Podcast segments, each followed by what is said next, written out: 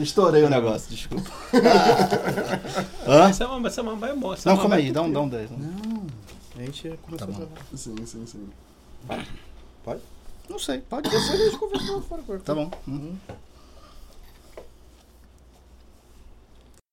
Atenção, está no ar a Rádio Libertadora. Eduardo Cunha, você é um gangster.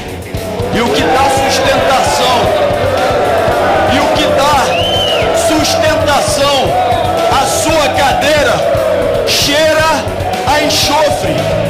Eu voto por aqueles que nunca escolheram o lado fácil da história. nós temos aqui, Ceci, é uma classe dirigente ordinária. Esta é a grande verdade. Escuta o termo duro. Mas essa é a grande verdade. Elites e classes dirigentes no setor público e no setor privado que precisam reexaminar a sua conduta. Querem manter o povo brasileiro miserável, atrasado, ignorante, doente, pobre, para poder ter um trabalho vil muito bom dia, boa tarde, boa noite, boa madrugada a você, nossa queridíssima ou queridíssimo ouvinte. Sempre ou, ou a mais bonito ou bonito, sábia ou sábio, maravilhosa ou maravilhoso degustador dessas ondas sonoras que adentram os seus tímpanos e sacode a sua cabeça. Dessa vez não, não vamos reclamar do calor, celebramos todos os irmãos e irmãos latino-americanos que estão colocando esse continente em chamas, enterrando sobretudo qualquer fetichismo de economistas alienados da realidade que querem que esta se adeque às suas planilhas, sim, o Chile, o Equador, a eleição na Argentina, etc. Primeiramente, gostaria de pedir desculpa em nome de todos os participantes do podcast, já que não gravamos na semana passada. O Gustavo teve um compromisso profissional, eu tive um compromisso pessoal e ficou inviável de gravar. Eu não perdoo. Então peço novamente, em nome de todos então, aqui, então inclusive Eduardo, que nos desculpem. Ele foi é, o que propôs não gravar. Isso, é. Hoje, hoje não teremos nenhum convidado em nossa bancada para correr, corrermos atrás do prejuízo. Muitas coisas acontecendo e não podíamos deixar passar a rebelião popular dos povos da América Latina. O óleo nas praias paradisíacas no litoral nordestino e como não podíamos também deixar de passar um geralzão sobre Bolsonaro, Crivella e outros no Chola Mais. De acordo com os filósofos franceses Pierre Dardot e Christian Laval, em sua obra conjunta de Nome A Nova Razão do Mundo, que toma o neoliberalismo como um modo de ser constituinte de uma forma de vida, seu fundamento é um tipo especial de competitividade, a qual chamam de livre concorrência. Competitividade, neste contexto, é diferente de competição no sentido mais usual e autêntico do termo ela não se organiza pelo resultado em termos de mais eficiência ou melhor trabalho, mas pelo sucesso e pelo desempenho em termos de consumo. Não define quem tem competência, mas quem vende mais. Curso, no curso do desenvolvimento da sociedade moderna, está afetando o modo de reprodução das relações sociais em todas as esferas da vida social, isto é, nas órbitas econômica, política, cultural, etc. Essa mudança tem também gerado efeitos perversos no regime político, dentro do qual se dão as relações entre a esfera da vida civil e o Estado. Abre aspas, o Chile hoje é como a Suíça, contou nosso querido Paulo Guedes, né, desgraçado, ao Financial Times em fevereiro, depois de exaltar os Chicago Boys que ajudaram o fascínora Pinochet a implantar uma economia de mercado durante uma ditadura que reprimiu violentamente o... direitos civis só e uma, sociais. Só uma nota de rodapé. Acredito que a boa parte do, do, dos nossos já ouvintes, nossos queridos já ouvintes, é, acredito que algum, alguém talvez não saiba o que é Chicago, Chicago Boys, então vou dar uma breve explicação histórica, rapidamente. Com ênfase na palavra é, breve. Chicago Boys são os garotos de Chicago, a tradução é essa. Mas por que garotos de Chicago? A Universidade de Chicago tinha em seu departamento de economia uma galera que era muito cracuda no, neoliberal, no liberalismo, que juntamente com tal dos o, os outros cracudos no liberalismo lá da Europa, da escola austríaca, eles fundaram as bases do pensamento neoliberal, aonde, por exemplo, o maior representante do, do Chicago Boys, o Milton Friedman, ele dá um exemplo por ele dá um exemplo de como o livre mercado é positivo em um livro em um vídeo no YouTube e aí ele fala por exemplo que na Malásia a plantação bem sucedida de borracha se deu devido a, a, a, a a Inglaterra ter roubado da Amazônia, borracha. Então já tem o Estado no meio. Esses caras são contraditórios em si. Não tinha como dar certo. Então esses caras defendem esse regime aí que você tá te fazendo andar no trem 6 horas da manhã, se fudendo, e voltar pra casa 10 horas da noite se fudendo. É isso. Oito meses depois da entrevista do Paulo Guedes, as, rua- as ruas da Suíça latino-americana de Paulo Guedes explodiram depois que o governo anunciou o aumento da tarifa do metrô. Foi a gota d'água para uma população endividada que tem que pagar caro por educação, saúde e no final da vida receber uma merreca de aposentadoria. São os sacrifícios aos quais os Chicago Boys submeteram a população chilena para o mercado poder desfilar e virar o fetiche neoliberal no continente. As privatizações desenfreadas e o corte de gastos em serviços públicos essenciais melhoraram os números da dívida pública, do PIB e da renda per capita. Apesar desses bons números, o Chile segue entre os países mais desiguais do continente, mais desigual do mundo. Mas, como sabemos, essa não é uma preocupação dos ultraliberais. Pelo contrário, é um efeito cola- colateral aceitável que a mão invisível do mercado acabará resolvendo. Nunca resolve, né? É, o Chile é tipo como se, sei lá, o Messi tivesse ido pro Madureira. Isso é um Aí- absurdo. É. É óbvio, é óbvio que é óbvio que se tu for Vai ver o nível aula. geral do time com o Messi, tu vai falar, pô, é um time mediano pra bom. Mas aí tu vai ver a qualidade individual de cada um, tu vê que o Messi puxa todo mundo pra cima. Sim. É a mesma coisa lá, o Chile tem dados tão bizarros quanto o Brasil. O Chile, em alguns anos, é maior a desigualdade lá, alguns anos é menor. A gente tinha passado o Chile. Quer dizer, o Chile tinha passado a gente em termos de desigualdade, mas desde 2016 a gente está aceleradamente nesse ranking aí para voltarmos a ter a coroa. Brasil? Brasil, acima de tudo e de todos, sei lá que merda que ele fala. Brasil acima de É, mas assim, só dizer um número Deus rápido. acima de todos. É, no Chile, é, um, 1% da população controla 20% da economia, 5% da po- população co- co- é, é, controla, Ah, controla é, 5% da população co- controla 55% da economia e 70% da população ganha menos de um salário mínimo. Deles. Deles. Quantos, quantos por cento? Numa, num país que é muito caro, Sim. 70% da população. Ou seja, o Chile tem um índice Gini, IDH, o cacete A4, porque esses índices foram pensados por economistas, não pensados por sociólogos, historiadores, advogados, qualquer pessoa das ciências humanas que possa colaborar. E o economista, ele só conhece a porra da planilha e os canapés, os comes e bebes dos encontros e tal.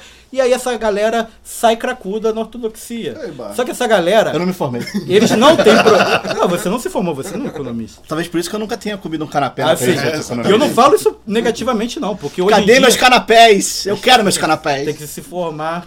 Mas Tem aí que tem que, ser, tem que virar ortodoxo, porque marxista. Economista marxista se fode. Só Tava come pouco mortadela. marxista, é, Você tava numa casa de marxista. Enfim, é, é só isso. O Chile é, no momento, a o segundo país mais desigual do- da América Latina. E a América Latina é o continente mais desigual do mundo. Então, tipo, na boa. Ah, o saldo dos protestos até agora no Chile foi de 19 mortos e quase 3 mil presos. Números assustadores que fariam os liberais brasileiros surtarem se tivesse ocorrido na Venezuela de Maduro. Mas vamos no- nos aprofundar nesse tema mais tarde. Agora com vocês, nossos Vietcongs suburbanos de, de sempre, diretamente das pradarias de Jacarepaguá para o mundo, nosso ilustríssimo Eduardo Quezada. Agora instalado na Praça da Bandeira, próximo ao centro da cidade do Rio de Janeiro, comemora, comemora economizar o Vale Transporte, provando assim o estágio de precariedade que chegamos no mundo do trabalho. Dá um alô pro pessoal. Dale, dale, pessoal. Não, pega o metrô mesmo. Nascido e criado em Irajá, com sua sexy e charmosa voz de gralha, Gustavo Areias. Dê um olá para amiga ou amigo ouvinte. Olá, galera. Como vamos? Tudo. O Chile tá deixando a gente Tá, sonhar. tá bom. Fala, molaca. vamos que vamos, vai. De engenho de dentro para fora do mundo, nosso professor de língua portuguesa, a língua da saudade, da geringonça e da gororoba, Ramon Azevedo. E por falar em gororoba, seu recado para a audiência cativa dessa nobre cátedra. Ramôndega. Ramôndegas, a piada é do Gugu. É, sim, foi, foi, foi uma É. boa piada da Gororoba da Almôndega. Mas eu tenho, eu tenho duas palavras que são as minhas preferidas em português, que tá longe de ser Gororoba de saudade. Uma é sambambaia, porque a minha família sempre se referiu a samambaia como sambambaia. Eu acho genial ser uma sambambaia no Brasil. E a outra é combinar. xixisbel. Xixisbel significa ah, aquele homem que, que corteja descortesmente uma mulher. Ou seja, é o, o, o que hoje vulgarmente se chama de esquerdomacho ou de heterotópico. Xixisbel é uma palavra boa. lá do é uma das Machado minhas de Assis preferidas da língua que é portuguesa. Casa Velha. É, Ah, pois é, por aí. Aqui, Love You, yeah, yeah. Love You, yeah. Tá é Beatles isso, Gustavo? Cadê o Gustavo? Gustavo saiu pra Gustavo pegar saiu. cerveja. Ah, tá. Diretamente das águas da Baía de Guanabara, diretamente para seus ouvidos, nosso quinto Beatle, o insular Davi Maciel. Manda um alô para a galera, Davi. Fala galera, Hakuna Matata aí pra todas as hienas Matata. do meu Brasil. E é, Golden Shower aí em Inclusive, cima eu era muito a favor da gente cantar a musiquinha do Rei Leão na, Eu na- na abertura. Pode ser. Ai, ai, ai, Ou Sleep Tonight também pode funcionar. É. O Leão tá em voga hoje. É verdade. Ah, continuando aqui, hoje é 29 de, ou- de outubro, nossa saudação aos bons ares que vem de nossos irmãos de continente. Em breve essa cidade estará em chamas. A conjuntura tá tão chapa quente para os liberais, para os ricos e para o capital. O Chile, sobretudo, tá deixando a gente sonhar. E vai ficar em chamas de qualquer forma, seja politicamente ou realmente, porque tá um É, calor insuportável no Rio de é- Janeiro. e- É. Deixar avisado pra galera que quiser nos ajudar, temos gastos com a gravação, com a edição e produção. É isso, Gugu? E com a Pode falar? cerveja. E com a cerveja, principalmente, que é um gasto absurdo. É, e nos- a gente se dedica aqui para entregar um programa divertido para vocês, leve, que a gente debate qualquer assunto, enfim.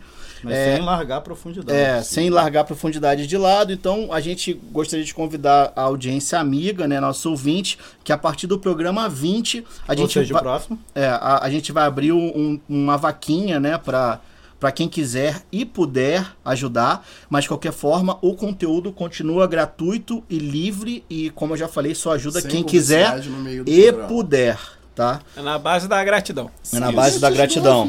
É, hoje é dia 29 de outubro de 2019. Meu nome é Rafael Barros, seu querido âncora. Eu posso só. É, eu ia falar um, um adendo, é, que a gente falou da palavra em português. A, a minha frase que eu mais gosto no português é a frase que o carioca fala pra acabar com uma bagunça sem nenhuma conso consoante. É, olha aí, ó! É verdade. Começando mais um.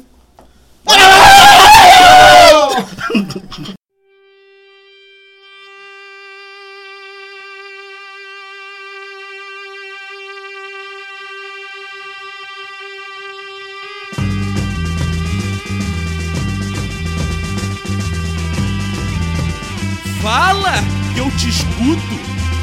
Fala, irmão, que eu te escuto. Fala que eu te escuto. Fala que eu te escuto. Fala que eu te escuto. Ô, fala que eu te escuto, xerebecando hoje. Ô, Deus.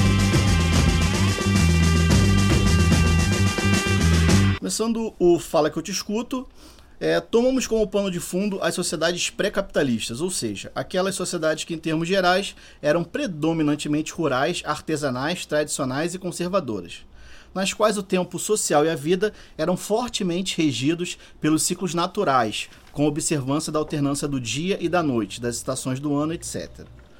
Grande era o, o peso das forças da natureza sobre a vida social, assim como sujeição às catástrofes naturais.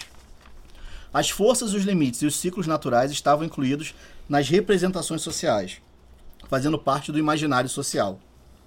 O ser humano fazia parte da natureza e a ela se subordinava. Capaz de culturalizar a vida, criando práticas e leis sociais, era um ser da espécie, ainda permeável ao reconhecimento e à sujeição às leis naturais, não sem grandes temores. Tá? É justamente a partir da organização do trabalho na sociedade capitalista que se presencia o estranhamento à alienação do trabalhador, o engano produzido pela ideologia. O cerne da questão é que a economia clássica aponta a divisão do trabalho e a propriedade privada como resultados de uma lei absolutamente natural, como fenômenos acidentais.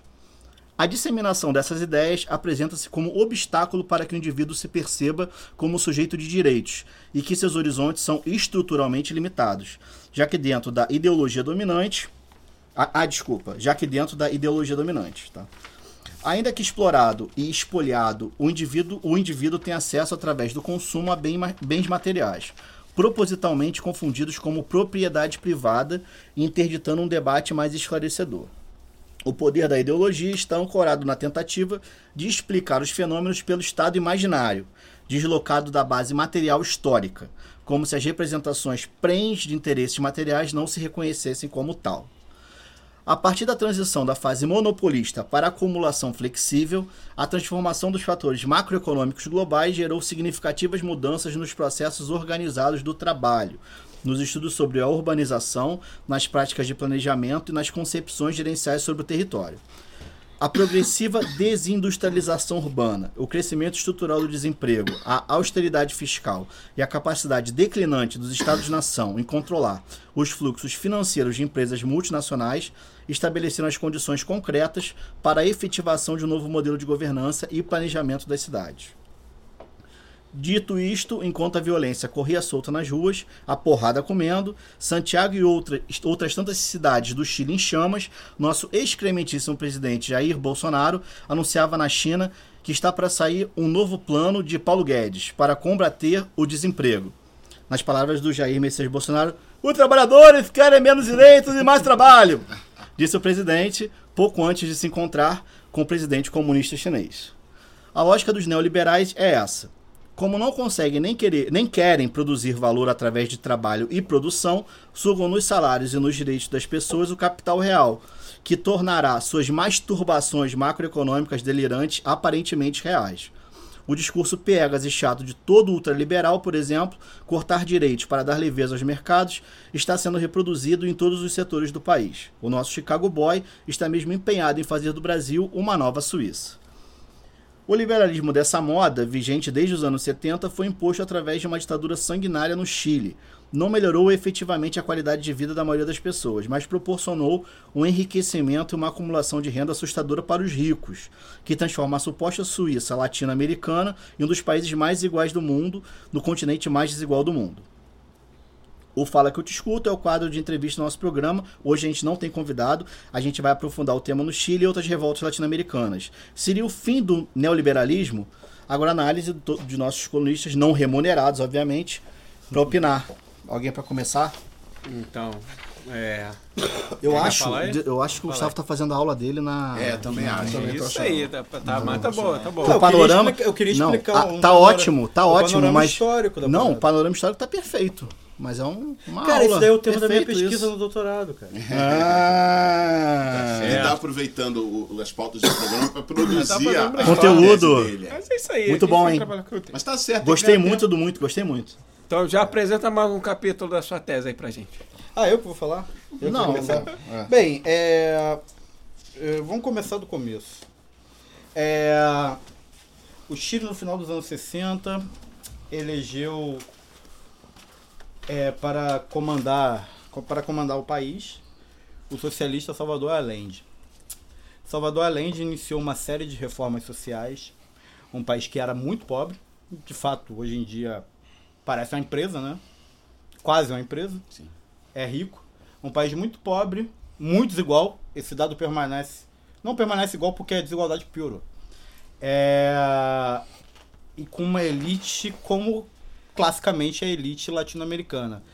Racista, violenta e controladora do Estado. Essa mesma, essa mesma elite racista e violenta não aceitou o resultado da eleição e causou problemas para o Allende desde o início do seu mandato. Se eu não me engano, ele chegou ao poder em 68, mas eu não tenho certeza absoluta, ou 69. É, foi 68 ou 69, não sei. Enfim, é, articula-se uma tomada do poder, principalmente devido Vietnã, Cuba e outras revoluções socialistas acontecendo ao redor do mundo. É, o capitalismo é aquela parada, né? Ou ele se mantém na alienação ou ele se mantém na porrada. Então ele foi pra porrada.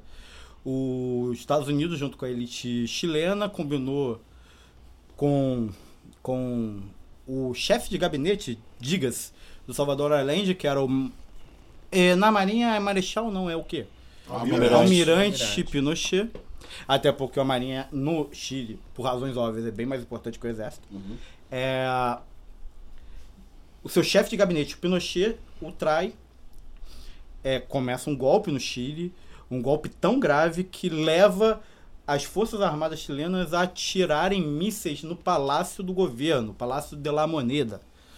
em Santiago. Agora que você vê bonitão lá, se você for viajar pra Santiago, eu não viajaria. Eu viajaria só agora, na eu verdade. viajaria pra Santiago. Eu viajaria agora. Não, não falar meu caralho. Eu É, viajaria. eu viajaria agora Não, pra, porque pra, pra ver o que tem tá uma razão acontecendo. forte pra viajar pra Santiago, duas, né? Veio Mas enfim, só pra Flamengo? completar. É, o período Pinochet foram, fo- fo- foi marcado por repressão política muito grave, é, assassinatos até de figuras públicas, é, tortura.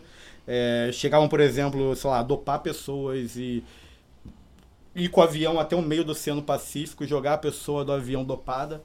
Ou seja, ela não conseguiria Se sobreviver. salvar. É. morreria afogada. Tem o caso do Vitor Hara, né? O cantor que era muito popular no Chile no período, ele era de esquerda, os caras quebraram os braços dele, algo assim, e pediram para ele tocar o seu maior sucesso, humilhando ele e depois assassinando. Então, é, na base do chumbo, eles fizeram as reformas sociais, que acabou com a Previdência Social e transformou a Previdência Social em uma capitalização, como se fosse, sei lá, uma telecena, sei lá, alguma merda dessa. É, prometeram que ia render quase que o dobro é, do que rendia a Previdência como a gente conhece, que é tripartite, Estado, trabalhador e empresa, contribui. É, prometeram dobrar o salário. Hoje em dia o trabalhador, é, o aposentado chileno recebe menos da metade do que receberia, que é um salário mínimo. Então é um país assim que não tem educação pública, não tem saúde pública, não tem é, não tem um programa sério de moradia, não tem programa nenhum de transferência de renda, não tem absolutamente nada. É passa tipo selva. Só não entrou em causante porque 18 milhões de pessoas é um número considerável de pessoas para você arregimentar para uma rebelião, mas ao mesmo tempo também não é um número suficiente de pessoas descontentes. Acabou que agora as coisas casaram e o Chile está em chamas. Sim. Tem uma coisa que você falou do, do salário mínimo e tal. A gente percebe que é, os Chicago Boys, né, que é o termo que a gente escolheu, é, eles usam muitos números do Chile de maneira fria, como geralmente se usa números. É, então se compara PIB, se compara renda per capita, se compara ah, salário mínimo, se compara índice Gini, como você falou. É, e a É, o gente- Gini é o menos ruim dele. é o menos ruim. Entra sim. renda, O escolaridade, na mais boa, uma coisa, A né? gente olha É, IDH, mas é com IDH. algum nível de preocupação. Mas é IDH, mas o tipo- IDH é um lixo. Não, o Gini Ele é um não... índice de... A apropriação da renda. Isso. concentração de renda. Concentração Ele, de É, ele então, tem por o isso que eu valor, acho mais importante. Ele tem o valor máximo quando uma pessoa só apropria toda a renda do país. é. Isso. É. É, mas de a- 0 a 1, um, se eu não me engano. E, e, e, número mais caro as coisas, né? Tem, tem um livro que eu gosto muito, que é. eu- infelizmente eu não vou lembrar o nome do autor, mas o nome do livro é Como Mentir com Estatísticas. Que, assim, não é um número que ensina a mentir, é um número que te ensina a ver. É um livro que te ensina a ver aonde está a mentira da estatística. É, eu que sou de letras, é um livro que foi muito acessível para mim em termos de, de compreensão da, da coisa. É, e para mim isso sempre foi muito claro. É, eu, eu sempre ouvia, porque assim, eu, eu sou ligado nas questões da América Latina por interesse particular. Nunca estudei, nunca. E aí eu sempre ouvi essa coisa do Chile, né? Não, porque o Chile é o modelo e é não sei o quê, pai. E aí quando a gente vê a, a origem de- de- de- dessas boas leituras, a origem está sempre naquele lado que a gente não queria que tivesse liderando as coisas. É, eu estava vendo o salário mínimo do Chile, que é uma coisa que se falou durante um tempo, que se usa muito para para defender essa questão. O salário mínimo do Chile é tipo perto de 1.500 reais. Só que o custo de vida lá é absurdamente mais alto do que no Brasil. Então, os R$ 1.500 E reais olha que a deles... gente mora no Rio, hein? Sim, sim, pois é, a gente Não, mora no e, Rio. e- e é um custo de vida mais alto sem os serviços básicos. Sem os serviços É, básicos, Porque, porque ou não mal, tem quando o saúde, Estado prover é, essas dá uma coisas, amenizada. você, você É, dá mais renda pro trabalhador. É até uma lógica meio burra. Vamos, vamos manter a lógica lá do capitalismo, de acumulação, caralho, toda, toda a predação do sistema. Mas vamos, vamos fazer uma racionalidade. Os caras realmente eles não botavam fé. Não botavam fé de que o controle social em cima dos trabalhadores, o controle violento, até tua área. Só que aí a gente não está falando do Rio, está falando do Chile. Controle violento da sociedade, controle violento da sociabilidade, a, a sociabilidade violenta, eles achavam que eu criar sujeitos dóceis. Cara, eu tô dando aula agora na UF de campus e a maioria dos meus, meus alunos, até por causa do Reúne e tal, é, eles. É, como eu posso dizer? Eles têm uma origem mais humilde. Sim. E eu acho isso daí fantástico. Sim. É... Cara, eles estão putos pra caralho, cara. Imagina aqui que ainda, a gente ainda tem um estado social mínimo, mas tem alguma coisa. Sim. Imagina no Chile, cara. O pessoal deve estar tá é porque pra o, caralho. o Chile foi o grande laboratório do, do paradigma neoliberal, né? O, o Guedes chegou a trabalhar lá um tempo, só que aí depois meteu o pé de lá porque estavam uns milico batendo na casa dele, ele ficou com medo e saiu também, né? Porque ele era um Chicago Boys, estudou em Chicago. Mas é como tudo lá passou isso a ser solucionado pelo mercado, né? Todos os serviços básicos, o custo de vida acabou ficando muito caro, né? Então lá que é muito caro, remédio lá é muito caro, muito mais caro do que aqui. Né? Aposentadoria é irrisória. A educação é A cara. educação é cara, Não existe porque é sistema privativado, não existe um sistema nem de público saúde. de educação. Tanto que muito É, antes você disso paga a- universidades públicas. já teve, é, porque já teve já os protestos já do movimento estudantil 2011. Em 2011 lá, que a menina depois até virou deputada não e querendo tal. interromper sobre a questão da aposentadoria, os índices de suicídio da população idosa. É altíssimo. São altíssimo. altíssimos, são Os altíssimos. maiores pois do é. mundo. Pois é.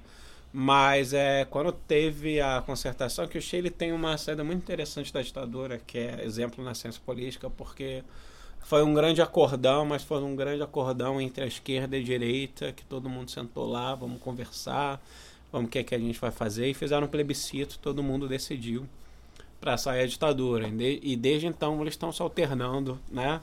É meio uma política com café com leite, só que. Mas como gerentes do, do Estado É, não, mínimo. eles manteram muitas coisas ali do. Inclusive a Constituição. É, muitas coisas ali do, do- Eles manteram a Constituição, Constituição. teve uma grande discussão se tinha que reformar ou não a Constituição, que seguiu até hoje e continua se arrastando. Mas aí, como teve um pleb- plebiscito Outra- fra- fraudulento, consideraram um dos poucos eventos democráticos da ditadura. O quê?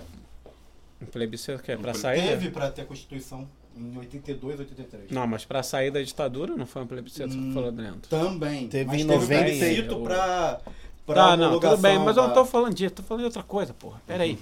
Agora perdi o fio da meada, caralho. Eu não lembro agora que eu vou Não, falar. pior que foi, foi drop the mic, né? Ele É. soltou e foi pegar cerveja. É, foda. Tá. Mas. Gustavo enfim. peidou e saiu, vamos retomar o argumento aqui. Tá, concertação, né? Beleza, todo mundo sentou pra conversar, saiu, bate certo. Então, os governos novos mantiveram essa política, um pouco da política econômica neoliberal, porque, porra, década de 80 e 90, neoliberalismo estava imperando no mundo. Não tinha como você pensar muito fora disso e dar certo. Sabe? Porque era a regra do jogo. Você jogava o jogo, tu tava fora do jogo e tu ia acabar se fudendo, né? Porque 70, 80, é Thatcher, né? Reagan. Ah, quem não lembra da frase é. famosa da Margaret Thatcher, né? Qual There's no delas? alternative. É, deles não, tem várias, né? Tem, é. Não existe sociedade, apenas indivíduos, suas famílias. Ela tem né, várias frases ali bizonhas e famosas, né?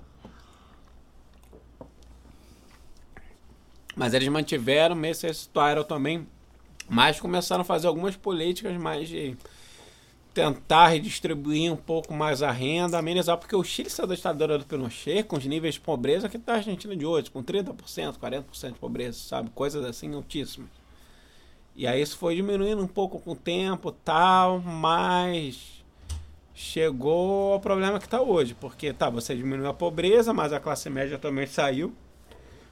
Caiu, quer dizer, por causa da desindustrialização, que isso é um fenômeno global que está associado com a ascensão da China, né? E o que eleva a classe média à industrialização.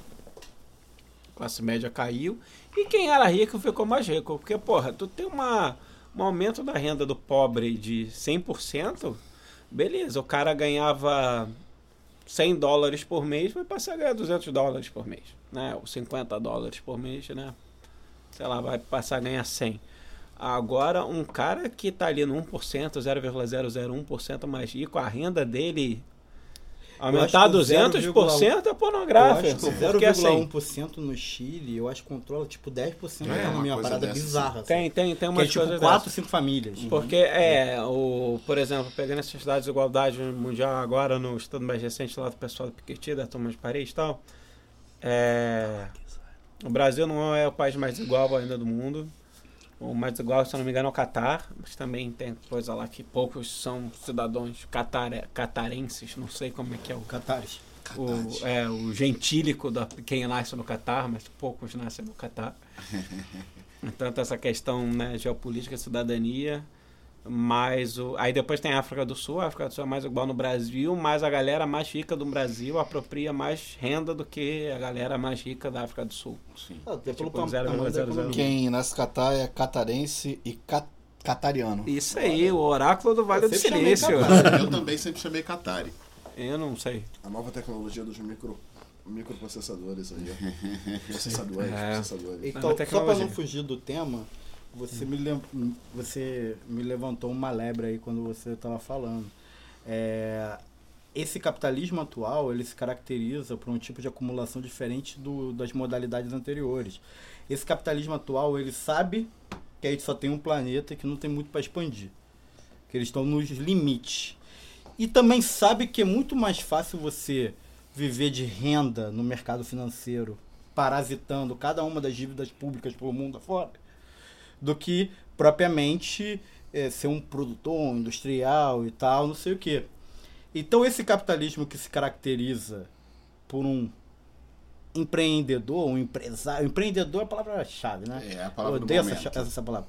É um empresário, é, como eu posso dizer, para que o empresário acumule como antes, é, ele não vai investir na produção. Ele vai investir em lobby político para redução de direitos trabalhistas, Ah, sim, flexibilização matar do mundo do trabalho, e aí o capitalista vai sugar mais do trabalhador. É tipo, tiveram alguns economistas aí, alô Vini, é, que não é nem economista, é filósofo, mas alguns economistas por aí que, que dizem que a mais-valia não existe. Cara, nem Que existe. Mais do que provado nessa modalidade atual do capitalismo que a mais-valia existe e que eles estão aumentando a mais-valia. E isso é a grande questão, né, Rafael? É Valor marginal ou valor trabalho? Quem você acredita? Não vou fazer a piada aqui. não, não, é a piada, Não, não vou faz fazer a piada Mas aqui. aí eu, eu- é, tem nada a ver com isso, não. Mas ele pareceu o que eu ouvi na campanha do Ciro no passado inteira, não parece? O que ele falou agora? Engraçado. Que coincidência. Não, mas Pô, o é que que porque parece? essa coisa que não existe mais o valia. discurso da industrialização versus mercado financeiro. É lógico que isso é óbvio. Eu sei. É, o discurso da- dessa É. coisa não existe. Desculpa, Ramon. Não, aí. não tem problema, mas eu só queria dar uma cutucada no Gustavo mesmo. Não, mas é porque essa porra de Mas a gente também está existe... num, qua- a gente tá num quadro que a industrialização tem que ser repensada. Sim, Que a também gente acho. está num quadro de pré-crise climática. Sim, É, os dados levam aí. Até, até aconselho a galera, porque foi o que me levou a parar para estudar os dados, foi ouvir o último lado B do Rio e o último Vira Casacos. É, eles entrevistam duas pessoas diferentes, que, que dois professores diferentes universitários, que tratam do mesmo tema, um marxista o outro não. O outro acho que é de esquerda, mas não é necessariamente marxista. É, de todo modo, é, os caras falaram, eu fui conferir os dados. E não porque eu não confio em marxista, mas para ver se estavam com um alarde maior. Cara, eu acho que eu fiquei mais alardeado ainda depois de ter lido os dados. E eu acho que a galera tem a consciência disso. Sim, então resolveram partir por tudo ou nada, tá ligado? Já que vai sobrar um pedaço de planeta, quem sabe eles ficam nesse pedaço de planeta com tudo acumulado pra Tudo eles. acumulado. Não, mas o processo de industrialização também perpassa por questão de pesquisa e mudança de tecnologia, né? Você pode ter um processo de industrialização mais limpo, né? Com tecnologia mais limpa, com né, um é, repensar de sociedade de consumo que possa sopesar aí o que a gente necessita para um, pra um planeta melhor, para um mundo melhor.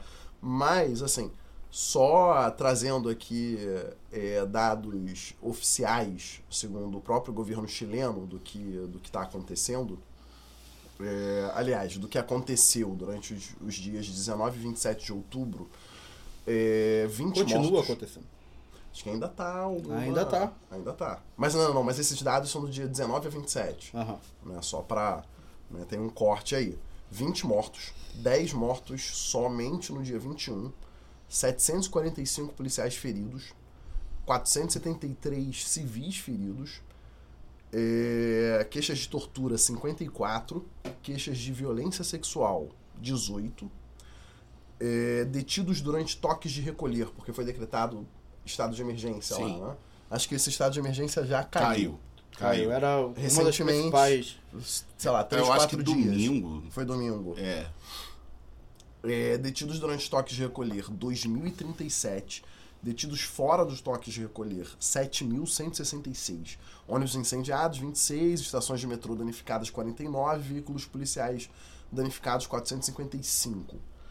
Assim, acho que os números já dizem por si só. Sim. Você tá É falando uma- o quê? Da Venezuela? Eu dei uma Não, não, não, não, não, pincelada. não, não, não. Rio de Janeiro, Rio de Janeiro. Rio de Janeiro, Rio de Janeiro, por causa do Foi, foi calor. uma piada. Ah, achei. Não, porque é engraçado, né? A A Venezuela culpa é do não pode fazer nada que já tem representação na OEA. Sim. Caralho, mataram 19 pessoas no Chile. Sim. Repressão estatal. O Chile tem 18 milhões de habitantes. Vamos fazer a regra de 3, 200 milhões aqui no Brasil. Quantos seriam no É, Brasil? pois é, o Reinaldo Azevedo fez essa conta. Seriam tipo 160 pessoas. Mortas numa, numa, N- Num contexto de manifestação. num contexto de manifestação. Ele fez o cálculo do- da manifestação também em relação ao número de pessoas em comparação ao Brasil. No, no Brasil seria uma manifestação tipo com 7 milhões de pessoas. 7 milhões de pessoas. Você É, não, porra. Ah, Tinha um é milhão, o Chile tem 18 milhões. Pois É. é. Foi quase um. um São sete bolas pretas. Bola preta, É muita bloco gente na rua. bloco É de carnaval. Não, então, a, a- a você outra característica. Não. A outra característica que a gente tem uma grande, coisa- o capitalismo, o capitalismo ele é feito de contradições, né? Aí quando as contradições ficam mais explícitas, a gente tem esses momentos de rebeliões e quem sabe esses momentos de rebeliões tornem-se um caminho para as revoluções. O que a gente sabe é ou o mundo vai pro saco ou o capitalismo vai pro saco. Os dois não convivem mais. Não convivem mais. Leiam um relatório do IPCC e, porra, na boa. Depois tomem um Rivotril. Enfim, Com receita, pra gente aí. enfim, é, as características principais. Assim, o capita- capitalismo é, é, é, é, é- é contraditório, o que a gente pode dizer? É óbvio, o Chile era um país pobre. Sim. O Chile ficou um país rico. Então, ó, então é, preservando as desigualdades, da mesma forma até ampliando-as. Mas é óbvio, num crescimento de uma renda total, é, vai concentrar lá em cima, mas os caras, se tiverem um mínimo de noção do que, que é a desigualdade pode proporcionar, alguma coisa desce para as classes mais baixas. Sim. Acredito que em algum sentido as classes mais baixas receberam é, a rebarba desse. Para ver o tamanho da acumulação do, do- das elites chilenas, a gente vê que talvez não tenha recebido tanto. Mas de qualquer maneira. É que você tem duas coisas diferentes. De qualquer maneira, tu tem um- tu tem um fetiche- de- E tu tem um aumento feti- da desigualdade Aham. são coisas diferentes. Então, mas eu queria chegar lá. Sim, sim. É, tu tem por um lado o fetiche da mercadoria, o fetiche do consumo, que, cara, leva as pessoas a. A, a, a, a, não questionarem o, regime, tá Sim. ligado? A não questionarem o sistema. PlayStation 5 tá aí. É, a galera que virou incel por causa dos impostos no PlayStation. Sim, Porra, sim. vai tomar no cu. Então, só que chegou num ponto que o pessoal começou a se aposentar, já o pessoal da capitalização. E aí vira o seguinte, cara, nem essa promessa foi cumprida. E aí, enquanto, sei lá, os acionistas lá têm lucros anuais de 38, 40, é, acho que milhões de dólares, acredito. Agora eu não lembro, eu, eu, eu li esse dado, mas se eu falar falo. bilhões, eu acho que é mais, mais fácil falar milhões. É o lucro do Itaú. do que né? Porque o bilhão. Itaú sempre bate recorde de lucro. Sim. Aí. é. Mas então, você investe nessas empresas, o, o, o, o que, é, que são a. Tu sabe o nome? O quê? As empresas lá de Previdência. Fundos de previdência? Fundos de É, previdência. mas não, mas tem um nome de previdência específico. privada. Ah, de cabeça não sei. Eu esqueci agora. Esse fundo de previdência privado, ele te paga menos do que você contribuiu por toda a tua vida e ao mesmo tempo ele lucra absurdamente. Então qual o sentido disso? É lógico, a galera percebeu. Cara, capitalismo não funciona. Não funciona. Uma hora todo mundo vai perceber. A ficha uma hora cai. Vocês acham que o, ca- o pessoal pensa, é, por exemplo, é mais fácil a gente pensar no fim do mundo do que no fim do capitalismo. É, o pessoal pensa assim. é, cara, o capitalismo tem 200 anos só. A humanidade tem 10 mil. Só esse. Civilização. Civilização tem 10 mil. Eu só, eu só humanidade tem mais um, um adendo rápido que o Paulo Guedes falou justamente que o Chile é a Suíça brasileira, mas assim, quando você vai defender seu argumento, eu acho que você tem que ser, no mínimo, no mínimo honesto com o que você está falando. Obviamente não existe sistema perfeito. Mas assim, quando Eu você. fui desonesto? Oi? Não. Não, eu tô Ah, falando tá. do Paulo Guedes. Ah, tá. Tô falando do Paulo Guedes. Não, você não foi honesto, não. Não falei. Falando que. Quando ele fala que o Chile é a Suíça brasileira, É que ele gosta de e ele pega. é não, ele pega um dado, como por exemplo a renda per capita, para dizer que o Chile tem uma renda per capita. E ele fala que essa renda per capita ela é alta em dólares, porque a economia do Chile é dolarizada. Num país que é extremamente desigual, ele não tá dizendo absolutamente nada para você. Ele tá falando nem a se- renda per capita absolutamente nada. Porque num país extremamente desigual, a renda per capita por cabeça não vale como indicativo de riqueza. Sim. Ele vai falar que. a- só que se eu tenho. Qual é o dado que você falou? Você falou, tanto por cento da população. O, os. É, 1%. o 1% mais rico do Chile detém 20% da economia. Tá aí, então os outros 99 dividem em 80. Então ou já, seja, então já 1% destruí a renda tese, per capita do 18 Paulo Guedes. São É, 18, exatamente, são já 18 destruiu. milhões de Entendeu? habitantes. 1% é 1.800 pessoas. E assim, que eu tava é a mesma dos coisa você falar, por exemplo, Ou que é 10 a mesma, mil, 800. Eu não é a mesma coisa eu virar pra vocês 18 mil, quer dizer, é, deve ser. e falar tipo assim que a renda do brasileiro caiu pelo aumento do dólar, porque a renda per capita do Brasil em dólares caiu. A- a- como brasileiros nós não consumimos em dólar. Obviamente o aumento do dólar vai ter um efeito na economia, mas esse efeito é retardado. Sim. Ele não vai entrar diretamente. Então fala assim, a renda do brasileiro caiu porque o dólar aumentou. Calma. É, sim. Analisa a frase antes para você saber o que você está escutando. A variação do dólar impacta a economia. Mas você consome em dólar, o que você consome em dólar que vai fazer diferença? Talvez o importado? Talvez o PlayStation. PlayStation 5, É, o que faz muita diferença nas nossas o vidas. é o trigo, Mas, por exemplo, arroz, o feijão, o óleo, Azeite, azeite aumenta azeite muito, aumenta né? muito também, Aumenta. porque é O trigo importado. também. O trigo aumenta também, que o trigo brasileiro ele é argentino na sua maioria. Só que ele é dolarizado, porque é uma commodity. Então, assim, quando você escutar essa, essa- essas frases, seja de quem for, você Sim. analisa um pouco o que está se falando. Pra não achar que o Chile é a Suíça brasileira, ou que o Brasil é o, é o. É, ou que o Brasil é o pior do, do- dos O Chile cenários, não é nem a enfim. Armênia, a Armênia da América do Sul, essa porra. Mas E- aí. Essa porra é um lixo. E tem, o- tem uma coisa também, desculpa falar, que é aquela coisa, o dólar aumentou, mas também tem um patamar, né? Porque, enfim, se não mudou de patamar, tá só numa variação ali aleatória, subindo e descendo. Para Ah, é, economia, pra economia tem um índice que ele é um índice importantíssimo chamado índice Big Mac. Ah, Ah, sim, sim, que é sim. Se o... quem quiser pesquisar é bem legal. Ah, eu acho o seguinte, a questão do Chile, né, até pelos dados que foram explicitados, acompanhando o que todo mundo disse, é, é óbvio que você tem uma saturação né, do que um modo de produção propiciou à maioria da população.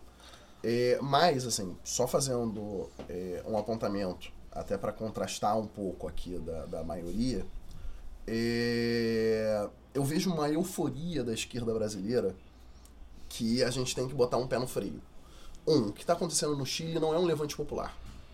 Né? Não é um levante popular, não é um levante das massas mais pobres do país, é um levante da pequena burguesia local e provavelmente que tem cooptação de é, setores que queiram radicalismo, que queiram queimar um movimento, que queiram queimar uma irradiação de algo que pode ser proveitoso.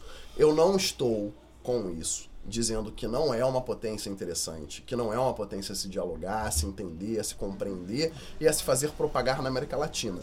Mas, mais, mais, mais, 13. mais, não é um levante das massas mais pobres do Chile. Acho que isso é um apontamento que É necessário. é necessário se fazer, porque, porra, a esquerda brasileira olha isso. Aliás, a esquerda brasileira não, acho que a esquerda mais acadêmica A esquerda é mais olha acadêmica. esses movimentos e acham o seguinte, que, porra, caralho, olha o que tá acontecendo no Chile, olha o que tá acontecendo na porra do Equador, daqui a pouco tá vindo pro Brasil, é o, porra, o capitalismo, é, porra, desfalecendo e etc, etc. Não, não tá desfalecendo, não tá desfalecendo. Eu acho que tu tá com um dado meio errado aí, cara. A Se correlação de 70% forças. da população Calma aí, chilena aí, tá na pobreza, ele tem que fazer o cálculo aí, Não, cara. mas é Peraí, 70% calma, peraí, da eu- população que tá na pobreza, que tá radicalizando os movimentos na rua, Sim. que tá sendo detida. É só tu tá ver sendo- que são todos Porra, indígenas, Na boa, cara. todos, todos os vídeos que eu vejo em WhatsApp, em Facebook, você vê ali, juventude, você vê Ah. que tem uma questão de classe social ali. Por mais, eu tô falando assim, os números são expressivos. Eu não tô dizendo, eu não estou dizendo Agora tem um milhão de milionários no Chile. que não seja um movimento popular, mas é um movimento capitaneado por uma pequena burguesia. Não tem ali. burguesia lutando contra o Gente, gente, neoliberalismo. corta, corta, corta. Sim, Ah, brigando contra o status Eu, quo eu nesse desconsidero momento. a tua análise, discordo de tudo. Sim, vamos ver. É difícil, mas eu Amanhã o Chile vai acordar com uma revolução comunista. Não Não, vai. Não vai acordar com uma revolução comunista. Eu acho que assim, até o claro, são contextos diferenciados, bem diferentes, mas eu coloco aqui uma coincidência, né? A gente viveu em 2013 uma questão de porra, um grande levante popular, Rio de Janeiro, São Paulo, principalmente, sobre questão de transporte público, ônibus. Lá a gente vive a questão do metrô. Claro, contextos diferentes, né? Porra, lá você tem um governo de direita, aqui tínhamos um governo, né? Tese, de minimamente esquerda. de esquerda, mas foram é, atos que tiveram ali é, momentos de radicalização e momentos de radicalização que foram utilizados para acabar com a essência dos atos e diametra por, um- por um lado totalmente oposto tomar os atos para uma pauta fascista que a gente vive hoje. Exatamente. Tá, Esse mas não, não eu vai tô ser colocando isso que vai rolar no A Chile. minha problematização é o seguinte, claro, não tô colocando que vai acontecer, mas um, acho que é um cuidado que devem tomar. Com certeza, do tipo, inteligência estrangeira tá olhando os movimentos dos chilenos e querem cooptar esses movimentos para manutenção do Estado neoliberal. Óbvio. E vai ter, com certeza tem lá movimentos é, para tomar esse, é, é, essa questão mais popular. É, porra, eu perdi um pouco o fio da meada. Mas eu vejo isso, assim, problematização. Um, Chile não é, assim, a gente não vai viver um, um- um movimento para Estado, aliás, para Estado, para uma realidade comunista. Dois, é... Ele pode fazer uma constituição essencialmente anticapitalista. Não, eu acho, sinceramente, que vai Sabe? ter uma pauta reformista após isso. Eu acho que eles De vão, abrandamento do eles Estado vão ser a base do Acho Estado. conseguir. Acaba o argumento que o Romão quer falar. E eu bato palma se conseguir isso. Eu isso já é um tudo que tu grande, falou, uma, uma grande evolução. Eu, por que, que eu, eu falei que eu tô contigo nessa? Pelo seguinte, eu lembro muito bem, muito bem de 2013. Eu tava trabalhando na, numa revista na UERJ, e aí tinha lá um, um, um dos diretores do, do departamento que eu trabalhava, que ele tava vendo as manifestações de 2013. Ele, ele alugou um ônibus pro filho dele, na, que estudava na UFRJ, para levar a turma do filho dele, mas quem quisesse, para manifestar, para uma, uma daquelas primeiras manifestações. É, e aí a análise inicial da gente era assim, nossa, eu acho que isso foi uma coisa. Não tem, eu, vou falar isso, eu tô generalizando, mas eu acho que foi a impressão de muita gente assim, nossa, o povo tá se insurgindo, né? Olha só. Que interessante o povo saindo da, pra rua. Quando a gente vai ver qual era a pauta, no primeiro não tinha pauta. Ah, era os 20 centavos, começou assim. Eu acho isso uma coincidência estranha. Se a gente for ver a, a Lava Jato, os, os, os modos operantes da Lava Jato, nenhuma operação tem um nome jogado. As datas coincidem de uma maneira muito estranha. Eu não consigo acreditar totalmente que isso foi. au- não vou falar autêntico, autêntico foi. Eu acho que assim, isso não foi ah, ah, Espontâneo. espontâneo. É, é, eu acho que ele pode ter sido espontâneo, mas abre um espaço para uma cooptação, Sim. como houve aqui. Eu lembro bem do dia que. Assim, eu, eu, eu lembro muito bem. Assim, eu tava com a Maíra em casa, a Maíra é minha esposa, para quem tá começando a ouvir agora. É, Manda um beijo pra ela. Beijo, amorzinho. Daqui a pouco eu tô em casa. Sempre fortalecendo. Se As ela patroas. ouvir, ela vai ouvir daqui a dois dias. Então você já esteve em casa. É verdade, eu já vou estar em casa. É, é, o- é verdade. Tomara, tomara. Esperamos, Rio de Janeiro. Rio de Janeiro, torcendo. É. É, então, o que que é bater na madeira? É, é, também. é, É, então, assim, é, tinha uma. E esse, e esse professor, esse cara que era, que, era, que era um dos diretores lá do departamento, ele era um cara de esquerda, é, que votava no PSOL e que estava feliz com o povo na rua, porque ele não via o povo na rua há muito tempo. E a eu lembro bem do dia que eu percebi é, é, que a coisa estava degringolando. Foi uma manifestação que foi em frente ao, ao Palácio Guanabara, ali na Pira Machado. E quem tava na linha de frente era só branco, careca, de roupa preta, ah, ah, ou todo vestido de branco e gritando sem partido, que eu acho que foi o dia que começou sem partido, porque no começo não tinha isso. Quando começaram a quebrar as bandeiras, partidas, É, Vargas foi. também. É, ali, ali foi um sinal de alerta. Foi um sinal de alerta. E assim, eu acho, é porque eu acho que a nossa esquerda, ela tende a, que é isso que o Dudu tava falando, ela tende a automaticamente entender qualquer levante popular, com- num- ainda mais num lugar como o Chile, ultra neoliberalista, com todo o histórico do Chile, como uma coisa, como uma onda que vai levar a América Latina inteira. E aí você junta com a eleição argentina, né, que e, mal ou bem a, a, direita perdeu, né? É, é, e aí a gente cria essa narrativa, a esquerda, da- é assim, quando eu falo a esquerda da gente, eu tô falando de toda a esquerda, não dá para excluir nenhuma esquerda disso. Se a gente pegar os, os principais é, veículos de informação da esquerda, salvo o Intercept, que ele não é necessariamente de esquerda, mas que tem esse, esse viés. Você pega, sei lá, 247, Revista Fórum, Carta Capital. Carta Capital, você vai ver que assim, existe uma, uma ode a esse movimento que, que me parece um pouco ah, ah, sonhadora demais, utópica demais. Sem analisar que aquilo ali vai dar um vácuo de poder que alguém vai preencher. Que foi o que aconteceu aqui. Sabe? De poder não, mas um vácuo de, de narrativa, que é o mais importante hoje. Sabe? É, não, eu diria. Não, não, era só isso mesmo. Eu discordo de vocês. Eu discordo de vocês. Nisso eu tô com o Gugu, mas eu não interrompeu vocês, né? Não, mas Mas, enfim. É, primeiro, é, eu não sei se a esquerda, talvez, é. Porque a esquerda é muito ampla, muito diversa. Tanto que a gente vê que não tem coesão nenhuma nessa porra, Sim. que a gente não consegue fazer em frente. Então, usar esse termo unitário, essa grande entidade à esquerda, eu acho que não é por aí também. Mas, como eu não vou usar a linguagem melhor agora, porque eu já tô bêbado, eu não vou pensar em outra coisa, então vamos falar a esquerda. Eu acho que a esquerda toda não pensa assim que é um grande levante popular no Chile, ainda mais que a gente teve a experiência do Brasil Sim, 2013 e viu que a coisa não é por aí. E quando você começou a ver tudo que estava acontecendo no Chile, o que, é que todo mundo pensou? Porra, Brasil 2013, claro! Sim. Começou com, pô, com, com aumento de passagem que nem foi aqui, tá? Etc. E tem mais uma coisa, vamos lembrar que não é só no Chile, né? Que está acontecendo isso, ó. Tá no Líbano, No Líbano, preço, taxação do WhatsApp. tá, taxação do WhatsApp. sério, essa eu não sei. É, taxa- tá rolando Haiti, no no Haiti, Haiti. também associado à Então, caristia. sempre, né? Cara, eu não sei. Não. Não, mas tudo bem, mas, ah, Peraí, legal, o Haiti, Haiti tem pode- muito golpe de Estado. Sim, mas bem, rebelião é popular. né, pessoal? Ah, puta Porra. que pariu, mas foda-se. Continuem falando dos países, ah, um- É, um estopim. Guatemala ou. Não, não, Guatemala não. pera. É, algum desses países da América Central também tá tendo rebelião aí, cara. Então, era o, é, o Haiti, o Líbano, o Equador, o que é em Quito também, por causa do pacote do FMI, então tiveram que tirar um subsídio lá que tinha para combustível. Peru. lá.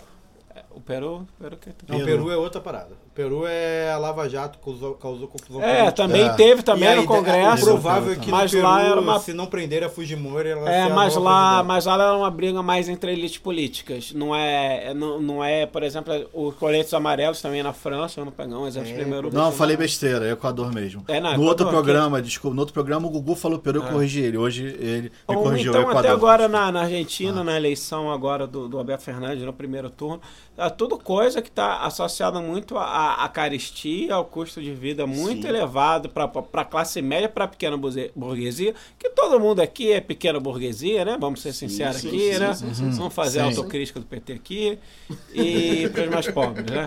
Então, O é é... que a bancada do outro lado ali só tem petista. é, Sou petista, não. Tô pior do que petista. Pô, no Sou testezinho da... Mas nada contra, inclusive. Do teste é da eterno, Iena eu tirei é PT. Do teste da Iena eu, eu tirei PT. eu fiquei orgulhoso. Mas, voltando aqui. É, tudo isso tão associar ao Brasil 2013, essa carestia da, da, da vida básica para a população, para a classe média e para os mais pobres, é, coadunado com o aumento da diminuição da pobreza, diminuição da, é, diminuição da pobreza, né? Que os pobres ficaram mais ricos, diminuição da classe média, o pessoal, a pequena burguesia ficou mais pobre, e o caceta 4, e tá todo mundo meio puto, porque vê que a galera lá tá ficando mais rica, não quer mais rico, não para de ficar mais rico, bom, bom, bom, bom, bom, Exatamente. entendeu? Melhor crítica social capitalismo. É, é feita no verdade, Brasil nos verdade. Isso é, é a música eterna, é verdade Sim. eterna. Olha, eu, eu taquei fogo na rua, mas assim, não quero tirar a importância anos. do Sim, movimento no é Chile. importante. Agora, dizer o que é vai acontecer, no, o que vai acontecer no Chile, eu do tá acho que é muito diferente também lá o contexto, porque a direita lá sempre teve uma certa consciência. Eu acho Aqui no Brasil, eles só adquiriram consciência depois de 2013. Ponto, acabou. Não. O, a questão pra mim é o seguinte, né? É claro que vai ter uma resposta estatal pro que tá acontecendo. Os números são muito expressivos. Acho que já se teve ganho. Já se teve ganho. Sabe que vai ter mudan vão, vão ter mudanças estruturais. Porém, né, acho que para ser algo significativo, essencial, né, vamos botar aí radicalizante, pelo menos minimamente radicalizante, acho que tem que ter um mínimo de diálogo com a pauta popular, raiz, digamos assim, que a esquerda, de um modo geral, aqui no Brasil, acredito que no Chile, acredito em qualquer canto do mundo, não dialogue com a população que tá ali, é realmente operária, é realmente que, porra, tá vivendo na merda e etc. A esquerda tende a academizar demais Academizar o discurso demais, e é, é, despresentificar a realidade. Então tem que tá, tem que dialogar, tem que aproveitar esse movimento pra, porra, verificar a realidade do dia a dia de quem tá na merda, Sim. mais na merda, e mudar realmente o caminho pra mudar a realidade social. Sim. Só um adendozinho, eu acho que o Eduardo ele leu sobre manifestações em outro país, porque ele só tá falando dado errado. Tu tem que ver as pessoas que estão na rua. Um milhão de pessoas no Chile é quase é quase um vinteavos da Da população. população. É muita gente. Ou seja, Não, é muita 5% da população chilena. Sim, Cara, Gustavo. é- É, muito. Eu Porém, garanto que os 5% que controlam 50% da economia chilena não eram os que estavam lá. Não, mas. Te eu garanto isso. Não, mas É, o, que, pega ele- o, que, o que ele falou. e parte da classe média que tá insatisfeita, vai dar muito mais do que isso. Não, cara, o Chile é meio diferente, cara. A classe média do Chile é bem mais pobre que a classe massa, média sim. brasileira. Eu não tô Sim. colocando. A classe média do Chile não consegue pagar faculdade. Já começa por aí. Não. Sabe? Tu tá querendo aí, querendo fazer a crítica desconstruidona fodona. Não, Pode mas, falar cara, tá palavrão, falando Eduardo. besteira. Não, Fala palavrão, Eduardo. Vamos ver, vamos apostar, vamos fazer uma aposta aqui. A realidade social do Chile vai mudar significativamente do- da- daqui a cinco anos. Se não, Não tiver sei, um cara. movimento legitimamente popular, não vai mudar porra nenhuma.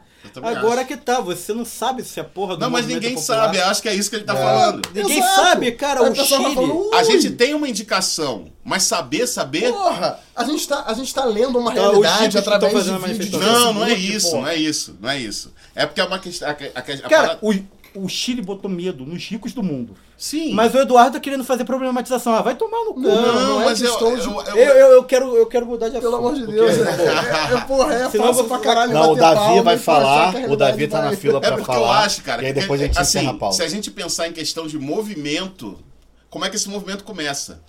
Eu, é, é, é, em- é, na história recente, pós-capitalismo é, selvagem, para usar uma expressão do Titãs, uma banda da qual eu não gosto, mas que eu acho que é uma boa expressão, que não é deles, mas enfim. É, é, em- quais são as. Eu tô perguntando mesmo, não, tô, não é uma pergunta retórica, não. Quais são os exemplos que a gente tem de, de, de levante popular, ex- exatamente popular, estritamente popular? Pô, Canudos, por exemplo, a gente tem vários na nossa história, Sim, sabe? eu tô falando mais recentemente. Mais recentemente, literalmente popular. Cara, o que rolou lá no Alemão quando mataram a menina Agatha Ah, um- sim. não chegou a ser uma rebelião. Não, mas, mas, eu- sim, mas, mas eu tô falando foi um- nível, uma manifestação A nível nacional. A nível Cara, mas aí que nacional. tá, vai explodir daqui a pouco. É o que é. eu tô te falando. Não, eu te entendo. Aí a gente pode apostar se até, se até o fim do ano que vem não vai explodir Ninguém vai apostar nada aqui. Isso a gente pode Isso aqui apostar. não é cassino, É, é, eu te garanto No Brasil não pode que ter até o aposta. final Não do ano pode que ter vem aposta. Faz um vai ter rebelião aqui no Brasil. Acabou! Acabou a pauta. Alguém vai falar mais alguma A pauta coisa? não acabou, falar acabou. O Davi vai É, falar Davi e que- acabou. É, eu acho que no sim, vai ter revolução, se o Chile vai virar o Chile soviético ou não, vai depender não só do que está acontecendo lá, mas do contexto internacional, do que... Porque é geopolítica, cara, também no, no- desempenha um papel muito importante. É, se as coisas começarem a mudar, talvez a situação lá possa melhorar, ter uma pauta reformista. Virar coisa comunista eu acho muito difícil virar, mas depois de 2013 eu não duvido mais de porra nenhuma. Exatamente. Não É duvido mais de porra nenhuma. Mas é, eu acho que minimamente talvez uma reforma tenha. Porque se consolidar uma coisa, do Uruguai a frente ampla ser reeleita, que vai ficar difícil, porque agora vai, vai. ter uma grande união de direita lá no Uruguai e ter mais governo de esquerda na América Latina, o Brasil ficar mais isolado, vai ter e o Trump perdendo que vem, né, vai ter mais contexto. Vai depender todo contexto, tem que ter contexto. A princípio ele é favorito no que vem. É o contexto e determina o significado. Isso aí o Ramon fala melhor pra gente. É que ele verdade. Mas fala no outro programa. é, quando a gente Ah. falar de linguagem. Gente, chola mais. Chola mais.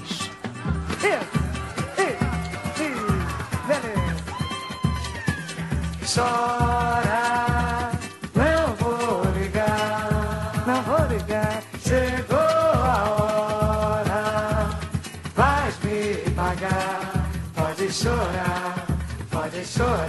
No Chola Mais, vamos dar uma passada geral e breve nos últimos acontecimentos. A começar por aqui na capital do Rio de Janeiro, O prefeito Marcelo Crivella, em ato claramente de campanha, tenta fechar o pedágio urbano da linha amarela. E aqui fica zero solidariedade para a empresa Lanza, que, na opinião do roteirista, devia ser estatizada.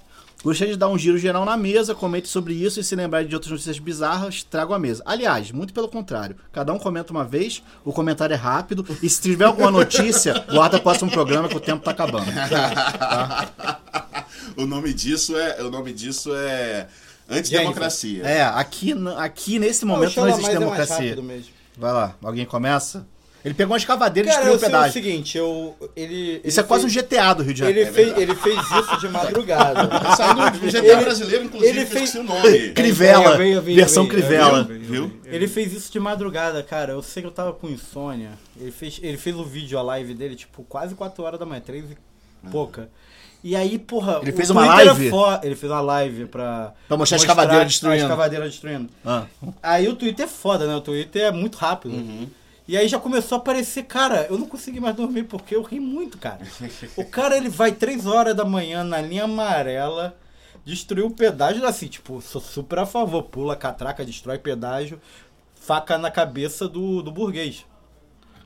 É isso aí, eu sou muito a favor. Mas, é...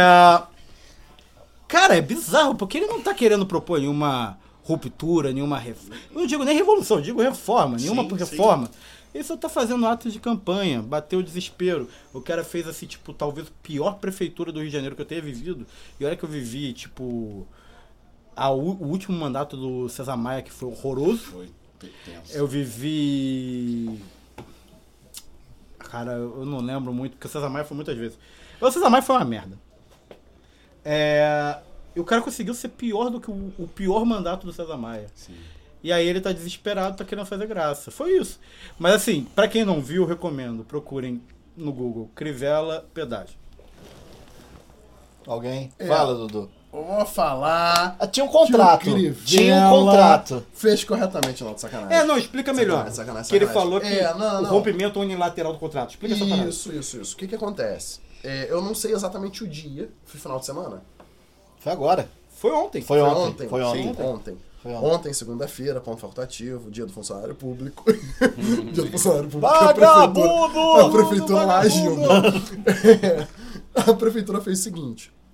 Né, a Lança, que é a concessionária de pedágio ali da linha amarela, que fica no limite interno do município do Rio de Janeiro. Atrás da minha casa, inclusive. É, ligam os bairros de não sei, não sei. É, Bom Sucesso e Barra da Tijuca?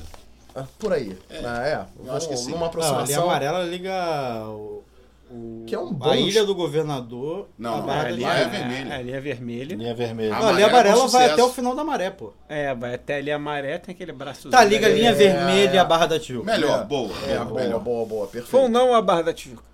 Perfeito. O... É, Acho que a- verdade, fundou. Pelo que eu vi muito rapidamente, durante um bom tempo, Crivella diz que é um- mais ou menos um ano, vem se discutindo a questão do contrato de concessão. né? A Lança cobrou mais, de acordo com o contrato, porque o contrato dizia, por exemplo, ah, dependendo do número de contribuintes de, de, de- de carros, motos, caminhões que passassem pela linha amarela, o preço deveria ser compensado em determinado tempo, e não foi. Tá? O TCM concluiu isso. Teve uma CPI da Câmara, é, da, da Câmara Municipal, que viu realmente que teve ali abusos por parte da concessionária, etc, etc. É, o que culminou essa operação de segunda-feira. né?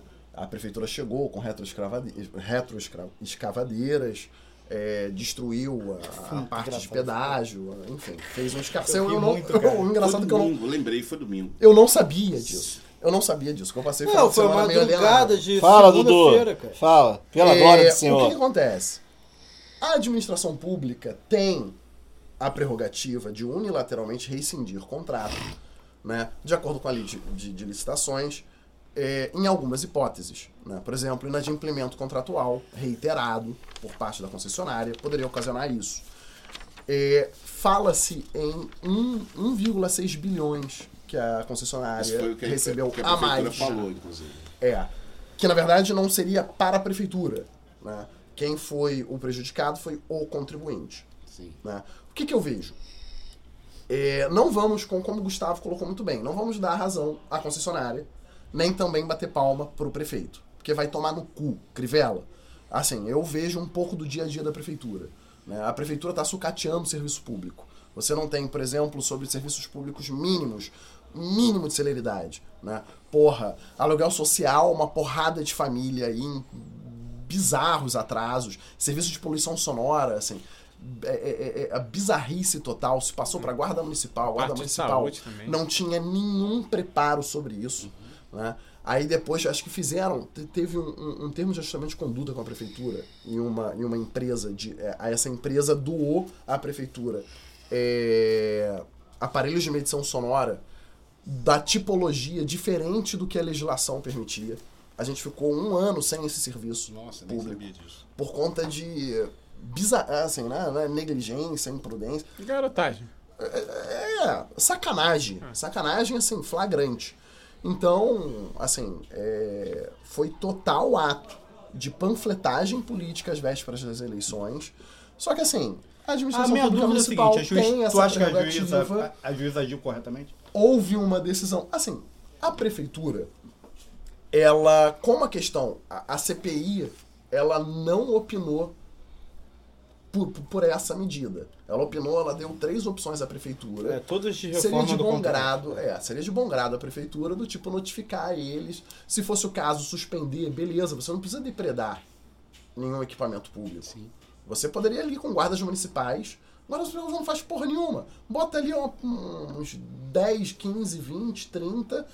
É melhor do que ali, ficar ó. enchendo o saco de camelô. Exato. Porque assim, só de lucros cessantes, ou seja, o que a empresa vai deixar de, de, de receber de dinheiro público, eles estão estimando 46 milhões. Uhum. São 46 milhões que, dando é, razão à empresa, à concessionária, isso vai sair o quê? Dos cofres públicos. Sim, da. Indiretamente da gente. Então, do tipo, Crivella, vai tomar no cu, para de ser burro, é. filha da puta, canalha. Só isso.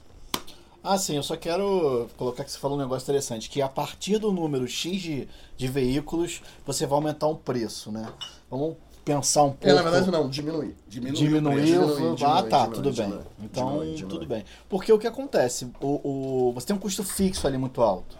Você faz uma rodovia, o custo fixo é muito alto, Sim. o custo variável é muito baixo. Verdade. O que eu tô falando com isso? Você custa muito para construir a rodovia, mas depois que ela está construída, o seu gasto para fazer a manutenção dela é baixo.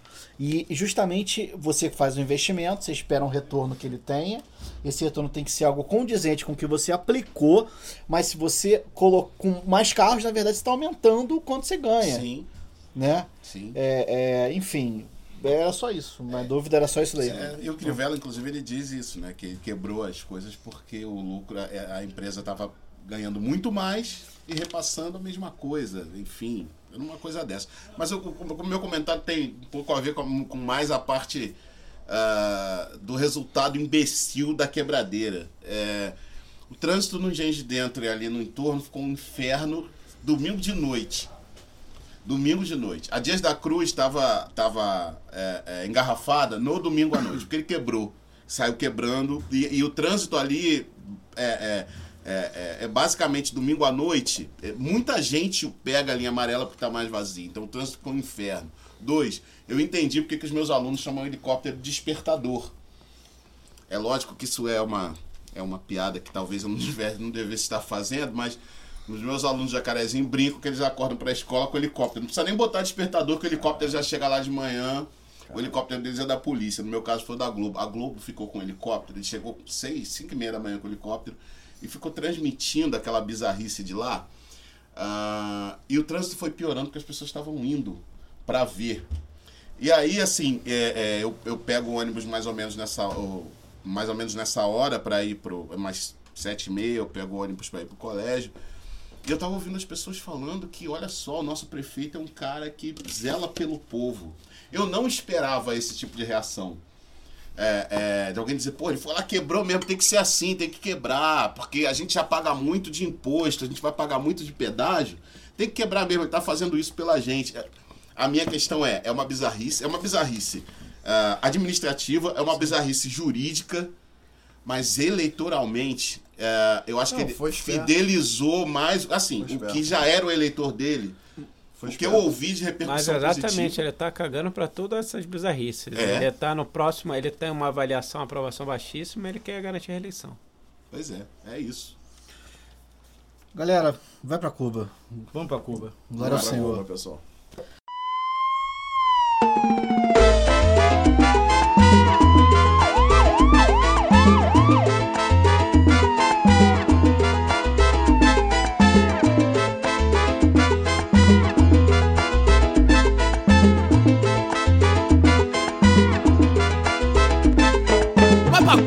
Comunista safado! Ah, vai pra Cuba! Vai pra Cuba, pô!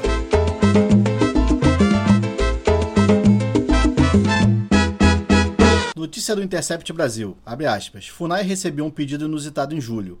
A Embratur quer que o órgão responsável pela proteção dos direitos indígenas no país acabe com o processo de demarcação de uma reserva para permitir a construção de um hotel de luxo no local. Fecha aspas. A solicitação chegou à FUNAI assinada pelo presidente da Embratur, Gilson Machado Neto. Apesar do agravamento da situação ambiental no planeta Terra, o presidente eleito, eleito sim, ninguém votou na Moedo, seu bando de filha da puta, é, dá de ombros para os ventos que estão soprando no mundo de hoje. Desigualdade e meio ambiente saudável são pautas do dia. O óleo chega às praias do Nordeste, óleo denso, intenso e pesado. Através do movimento das marés, mata tudo que vê pela frente. Biomas oceânicos inteiros estão em risco e, a despeito disso tudo, o governo fe- federal pouco faz para mudar a situação. No mundo caminhando cada vez mais rápido para o apocalipse climático, o Brasil, sob a vigilância da comunidade internacional sobre o tema, o agronegócio correndo sério risco, tudo isso leva a crer em culpa do governo federal, seja agindo diretamente no, no problema, ou seja, causando o problema, seja por inoperância. O certo é o seguinte: Bolsonaro odeia o Nordeste e os nordestinos. Abre o pessoal da mesa. Seria muita loucura pensar em co- conspiração? Eu não acho. Eu acho muito, muito estranha essa demora para que ele, que ele, Tá. é, para uma reação do governo. Cara, a Marinha teria por si só a capacidade de pelo menos perceber isso antes e, e, e- e reagir de alguma maneira. Ah, e a ligação direta dele com as Forças Armadas a gente já conhece, é indiscutível. Eu não, não, não, acho muito loucura pensar em, em, em conspiração, teoria da conspiração nesse caso, não. Vai ser meu terraplanismo. Esse é um dos meus terraplanismos. Eu não acho esquerda. que seja terraplanismo, não. Eu até dou nome aos bois. Eu imagino até da onde saiu, do gabinete de quem saiu essa ideia magnífica, essa ideia brilhante, uma ideia que só poderia sair no governo Bolsonaro. Porque, assim, só fazendo o parênteses rápido para também não colocar toda a direita no mesmo saco. Sim. Tem, tipo, tem maçãs podres e tem maçãs é, mortas, né? É, o, no, governo, no governo Temer, por exemplo, o pessoal se, se constrangia quando ia cortar verba de meio ambiente e tal. Esse governo parece que comemora as paradas. Mas assim, o nome que eu dou é o seguinte: quem teve essa ideia brilhante foi General Heleno. Eu tenho certeza, General Heleno. General Heleno é mais psicopata e mais maluco que Jair Bolsonaro. E olha, General Heleno, se por um acaso você estiver ouvindo isso aqui, meu nome é Gustavo César de Souza, eu te passo o CPF se você quiser. Pode me processar. Aí a gente abre uma investigação em cima do senhor pra ver quem é que tá certo.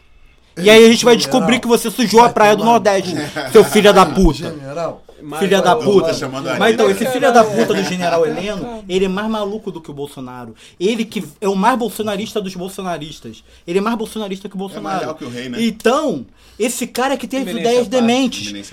No meio de uma rebelião no Haiti, ele, chefe da Minustah, ele mandou metralhar as pessoas. Fodam-se! Então, na boa, general Heleno, se você não é culpado, me processe, que aí a gente vai ver isso na justiça, tá, seu filho da Mas puta? é, como é que era o nome daquele personagem da escola ali do professor Raimundo, que era um militarzinho que tinha um topete assim meio de avião, ele parece o general. Não é militar, não. Esse é o Galeão com Galeão comigo. Mas ele não era militar, não. É, Não era é militar. que ele tinha um Era civil.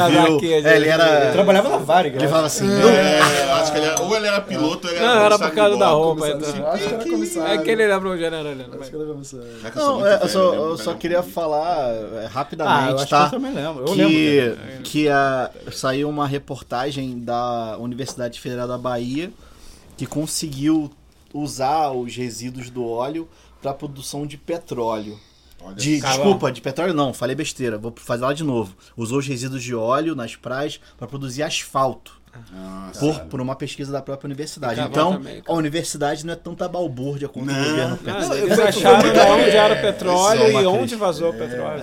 É, foi, foi muito curioso. a- é, cara, o que leva a crer mais ainda de que é uma grande conspiração bolsonarista imbecil, almejando no fundo aquele alto golpe que ele tá aí planejando de uma maneira bem tosca. Que, cara, ele acha que todo mundo é criança e eleitor dele. Sabe?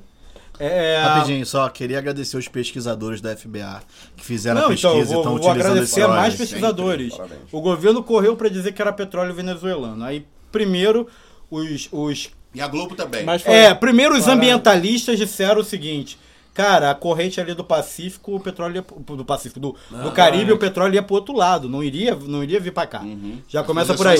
Segundo, inclusive. acharam barris da Shell. Da Shell. Shell que é United States of America. Estados Unidos, USA, qualquer merda aí que o embaixapeiro gosta.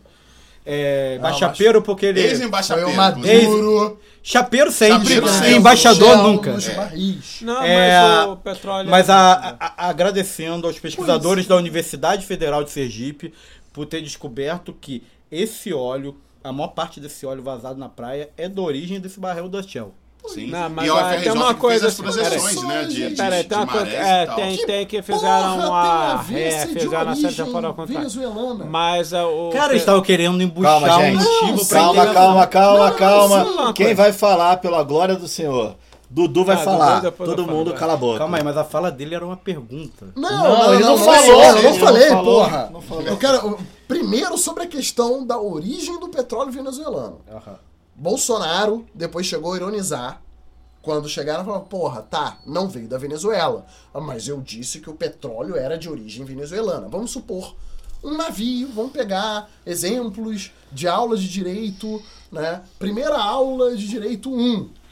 Um navio suíço foi até a Venezuela e pegou o combustível venezuelano. Olha! Gostando da A origem da porra do combustível é palavra venezuelana. cantada, né? Só que, porra, um navio suíço. O que, que tem a lúdica. porra do governo venezuelano a ver com essa merda dessa embarcação suíça? Não tem porra nenhuma a ver. Então a origem do, do, do petróleo ser venezuelana, porra, o bolsonarista de merda, não tem porra nenhuma a ver. Entendeu? Não tem. Isso aí foi questão de manipulação de discurso absurda, sempre, ridícula aliás. e burra. E a questão, assim, acho que a questão da- desse vazamento de, de, de óleo, de petróleo, poderia acontecer em qualquer momento. Poderia acontecer, por exemplo, no governo do PT. Tá? O grande problema foram 41 É, ou poderia 43 acontecer no dias. 41 governo dias. PT, o 41. governo... Calma aí, só, um instante, só uma 43 retificação do que tu falou. Poderia acontecer no governo do PT ou no do FHC se o governo do PT ou do FHC vazasse o óleo. Eu não tenho dúvida, o óleo foi vazado pelo governo. Ô Bolsonaro, bota a GU em cima de mim. Não, O coisa- meu a gente vai te investigar, nisso, da Eu não sei, eu acho que é. Ah, calma, calma, É, vou perder. Aproveita e bota mais uma coisa na roda. A questão é o seguinte: foram 43 dias de omissão, de inércia da União Federal para pôr em prática um plano nacional de contingência de incidentes de vazamentos de óleo. A porra de um país com uma costa, com um litoral de mais de 7 mil quilômetros, É continental, né, cara? porra, totalmente continental, né? Tem que ter um mínimo de plano, porque pode acontecer. O comitê Né? foi Até dissolvido questão- para Comitê corte foi- de gás. Sim, exatamente. Aí lembrar, lá em acho que é abril desse ano, Quando ele começou a foram os extintos comitês. vários comitês, inclusive comitês que não tinham nada a ver com o meio ambiente, Uhum. mas dois principais sobre a questão ambiental, é, que participariam desse plano nacional e que debateriam né, é, eventos dessa natureza. Sim. Tá? Mas o plano nacional, ele engloba 17 órgãos da União Federal. Uhum. Inclusive, tipo, Casa Civil, é, a fazenda, enfim. Por quê? Porque você tem conti- é, é, é, a questão material, inclusive. Sim, você tem que né? deslocar Pode verba, Deslocar você tem- verba e etc. Pra você que tá fazendo administração, não precisa equipe multidisciplinar. Exatamente. Esses comitês são o quê? Comitês minimamente democráticos, onde você tem especialistas. Porque você tem o tema. meio ambiente para analisar impacto, você tem a Exatamente. fazenda para colocar algum valor a mais para custear Exato. Economia. a economia. É, todo mundo vai ali conversando. no meio ambiente, no é. petróleo, pá. É... Então, porra, uma omissão de 43 dias. Não pode ser por acaso, eu não acho. né? Não, mesmo acho. que seja, porque assim, esse governo, em termos de gestão, em termos de, de operacionalidade, ele é, sim, inefetivo, incapaz, Caótico, burro, caralho, caótico. Entendeu? A questão da extinção dos comitês, discurso, ó, estamos acabando aí com a esquerda. que Acabou a tá- mamata. Pô, acabou, Acabou a a mamata, porque esses comitês da população. É bom lembrar que o Queiroz, pega- não esquece, o Queiroz não foi avisado. Pô, tá aí. É verdade, o Queiroz, O Queiroz vazou um áudio avisado. dele aí dizendo que o Bolsonaro é, tem que sair das redes, só faz merda. Não, eu tenho certeza que vazou foi o Queiroz. Ah, pra claro. mandar recado. E agora, o prejuízo. Prejuízo ambiental, muita gente, ah, mas porra, manchinha de óleo, ali o visual, vamos tirar ali a manchinha das pedrinhas. Da... Porra, o prejuízo é de tal, talvez décadas. Sim. Talvez décadas. Né? A questão não visual, você tem, porra, é, mortandade de animais, é, a questão da biota, é, você tem a questão até mesmo da saúde humana. Porra, o ministro de, de turismo chegar e colocar que, porra, as praias estariam próprias para banho, porque não teriam mais as... as É, ele foi olhar, de né? óleo. Ele viu que não tem mais mancha, pode tomar banho. Ele- sem ter uma perícia. É, Cara, isso é de uma responsabilidade. Não- não existe pra nível microbiótico. Praia do Flamengo tá liberada, hein, galera? É, é, não dá pra ver sujeira. é isso, é. Vai lá, Olha, vai lá no ponto do Leblon que tem também, esgoto cara. in natura. Por vai acaso lá. a água Não, barrenta não, canal é sujeira, não. E, cara, É a a, gente tá falando do de petróleo, que é Pois uma coisa é. extremamente tóxica, extremamente nociva à, à saúde humana. É isso que eu tenho que falar. É que eu ia falar. É, eu não acho que é teoria da conspiração, não, porque também é- aí já é muita viagem e eu acho que não tem muita capacidade para fazer algo tão coordenado assim. É, tá essa merda toda justamente porque a falta de coordenação, a falta só, de só vou te competência dizer o do, seguinte, do, do governo, Rio, entendeu? Rio Centro. Justamente. Rio Pera aí, caralho, porra! Vai se fuder! Rio Centro, eu falar essa merda aqui. Tu fica achando que, que militar pensa. Esses caras Ó, só sabem pitar. Cara, esses caras só sabem pitar Mas, paralelepípedo. cara, Gustavo, exatamente. É, Essa não, foi... eu discordo em Caralho, parte eu não vou votar pro 80 e caralhada pra falar de Rio Eu Centro. acho que eu não peraí. sou o único antidemocrático aqui. tem mais um, tem mais um. Um colega, então, tamo junto aí. O problema desse governo é que a gente sempre fica na dúvida entre a maldade e a incompetência. Mas a, a incompetência, falar, a incompetência também é uma maldade. E, cara, e, e, e a incompetência? Tudo bem, o petróleo era da Venezuela, ve- vieram lá, mistura de três postos, mas aí, obviamente, é aquilo que tu falou, ninguém sabe quem tava pegando esse petróleo. Porra, foda-se que tiraram o petróleo de lá, mas quem tava levando. Aí aquela coisa dos navios piratas, dark ship, ninguém sabe, né? Mas também, cara, é competente do governo, como vocês falaram. Eles acabaram com o comitê um multidisciplinar aí, interdisciplinar, que é a facilitar essa coordenação, né? Que de mobilizar a gente, mobilizar recursos, porque você tem que deslo- deslocar militares, né? Dar dinheiro para essa galera, pagar diária, pagar o quilo lá, o restaurante aquilo desse pessoal para comer. É, Isso custa dinheiro, porra. Sim. E outro carro também, ah, tem uma foto muito boa que a senhora, minha patroa, é bióloga, né? Aí tinha uma foto lá do Ricardo Salles me pegando uma mancha de óleo com um paquímetro. Se vocês, se vocês sabem, paquímetro é um bico de papagaio. É tipo um bico de papagaio causado para medir animais pequenos. E caralho, o que, que ele tava fazendo com um paquímetro, com uma mancha de óleo, cara, imensa, e ele com a merda no paquímetro, entendeu? Eu tava só tentando fazer uma fotinha lá e me preocupo com o meio ambiente. E é isso aí que eu tenho a dizer. É, o governo até. O governo até. É, olha que interessante. A gente acabou de ter uma break news. Quando vocês ouvirem, vocês vão ouvir. Vocês vão saber as consequências. Só que a gente está vindo do passado. e a gente não sabe as consequências ainda. É, saiu no Globo.com, que eu quase não abro essa merda. Citação a Bolsonaro em livro na portaria. Portaria não sei da onde. Pode levar caso Marielle ao Supremo. Então, O Supremo vai investigar a participação da família Bolsonaro no assassinato de Marielle Franco. Então, Bolsonaro, tu vai cair. Se prepara. O Mas Fagner- assim, se prepara porque ou tu vai cair por isso, ou tu cai por outra coisa, mas tu vai cair. Tenta o alto golpe. Só- uma coisa que o Fagner, que teve aqui com a gente, Fagner do lado B, ele acabou de twittar uma parada assim. Se o assassino de Marielle interfonou na Casa 58 do Vivendas da Barra, conhecida também como Casa da Família, no dia do crime, algumas perguntas se fazem necessárias. Quem atendeu o interfone? Quem autorizou a entrada? O Brasil precisa saber. A gente ainda não leu nada. Não, Mas aí- a gente ouviu, a gente sempre pensou nisso, a gente sempre se aproximou. O Gustavo acabou de falar. eu Fazendo falei no primeiro né? é, O. Gogô disse no Sim, primeiro eu programa. falei no primeiro Sim, programa. pois é. Não, você falou de novo hoje, você atribuiu Sabe. a milícia ao cara de novo. É, pô. Assim, vou te falar da real. Desculpem pela, pela, pela completa virada Vou de, te falar, eu te falar de na real. assunto, mas... Na minha observação sobre o comportamento dos bolsonaros, eu não acho que eles sejam literalmente milicianos. Sim, eu- eu digo? mas é a É proximidade. o cara, é o cara, é o cara que vai levar lá pro meio do mato alguém pra jogar fogo em nos pneus. Não vai ser, não acho isso. Não acho nem que eles têm bola pra isso. Sim. No, no sentido que eles pensam, né? Esse macho antigo, tóxico deles, Sim. eles não têm bola desse macho antigo, tóxico deles. Eles são os cuzões. Já começa por aí. A segunda parada, eles são incompetentes, são burros, precisam de um mínimo de racionalidade, um mínimo de organização. Não acho que eles controlariam isso. Terceiro, tu vê claramente que a, que a atuação deles era tão abertamente pró-milícia que eu acho que a milícia, é, se não tivesse parte nisso, é, não haveria esse tipo de proteção tão efetiva a ponto do Flávio Bolsonaro, rachadinha, desmaio e cocô nas calças, propor é, propor o- a legalização das milícias. Sim. Então eu acho, eu, cara, eu não te, eu falei na época, eu não tenho dúvida que se for se for algo de assassinato político, literalmente dito, que a família Bolsonaro tinha algo no meio. Esteja. Não Eu tenho dúvida. Posso ler trechos aqui diretamente do passado para o futuro para o nosso ouvinte? Sim. Na notícia? É. Elcio é acusado pela polícia de ser o motorista do carro usado no crime.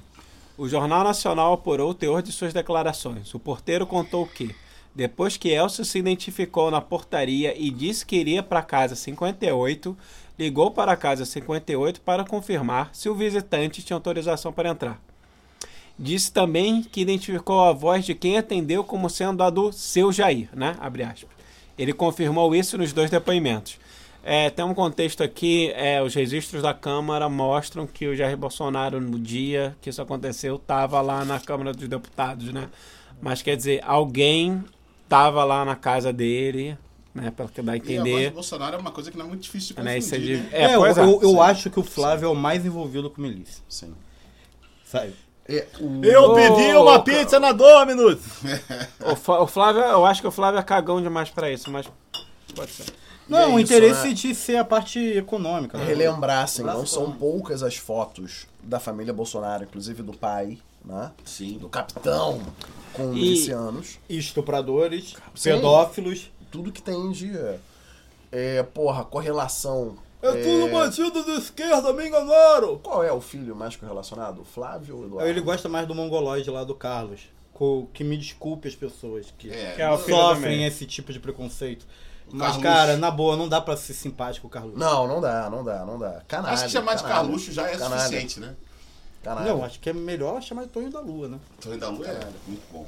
Então, assim, foi, foi- a gente precisou fazer esse comentário, né? Tá, não tava na pauta de jeito Eu nenhum, nem lembro mas que a gente eu- tava falando é, não, antes. Pois é, pois é. Foi eu Isso que é uma porrada, surpresa porque acabei vendo do nada aqui uma notificação de.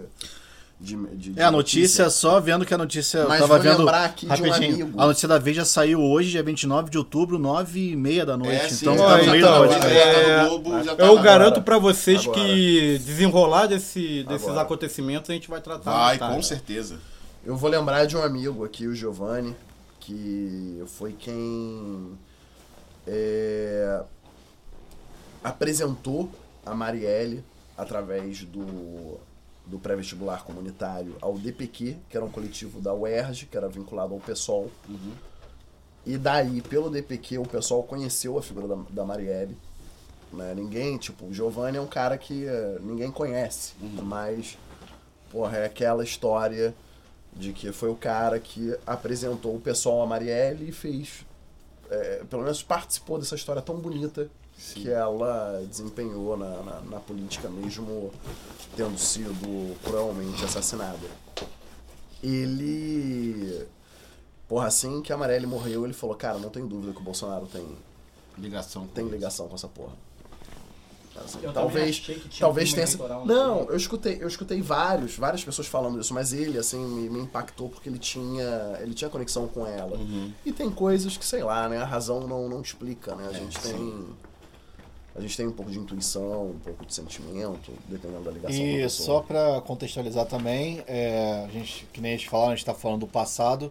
A citação do Bolsonaro, no caso da Amarelli, pode fazer o processo ir para o Supremo Tribunal Federal. Sim, Sim, sim, exatamente. Em termos de A aceleram notícia, coisas, a notícia, a notícia Sim. é essa, né? É, Citação de Bolsonaro pode fazer o caso Marielle ir para o STF. É, a gente não tá querendo dizer que, pô, foi É, aqui, não, ainda sim. não, calma, ainda vai ser investigado, é uma citação. Bem, eu tô dizendo que sim. Eu, Gustavo, me procura.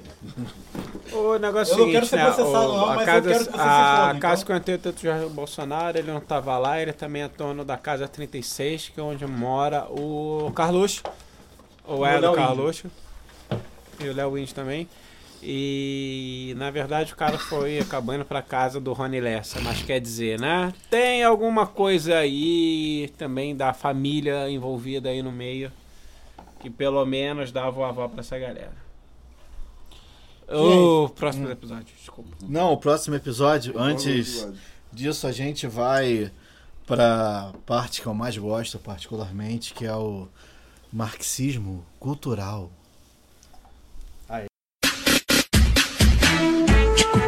Marxismo cultural. Marxismo cultural. Marxismo cultural. Marxismo cultural. Marxismo cultural fechando o programa. Aquela hora que a gente dá nossas dicas pra aquele seu bebê mamar gostoso aquela mamadeira de piroca, né?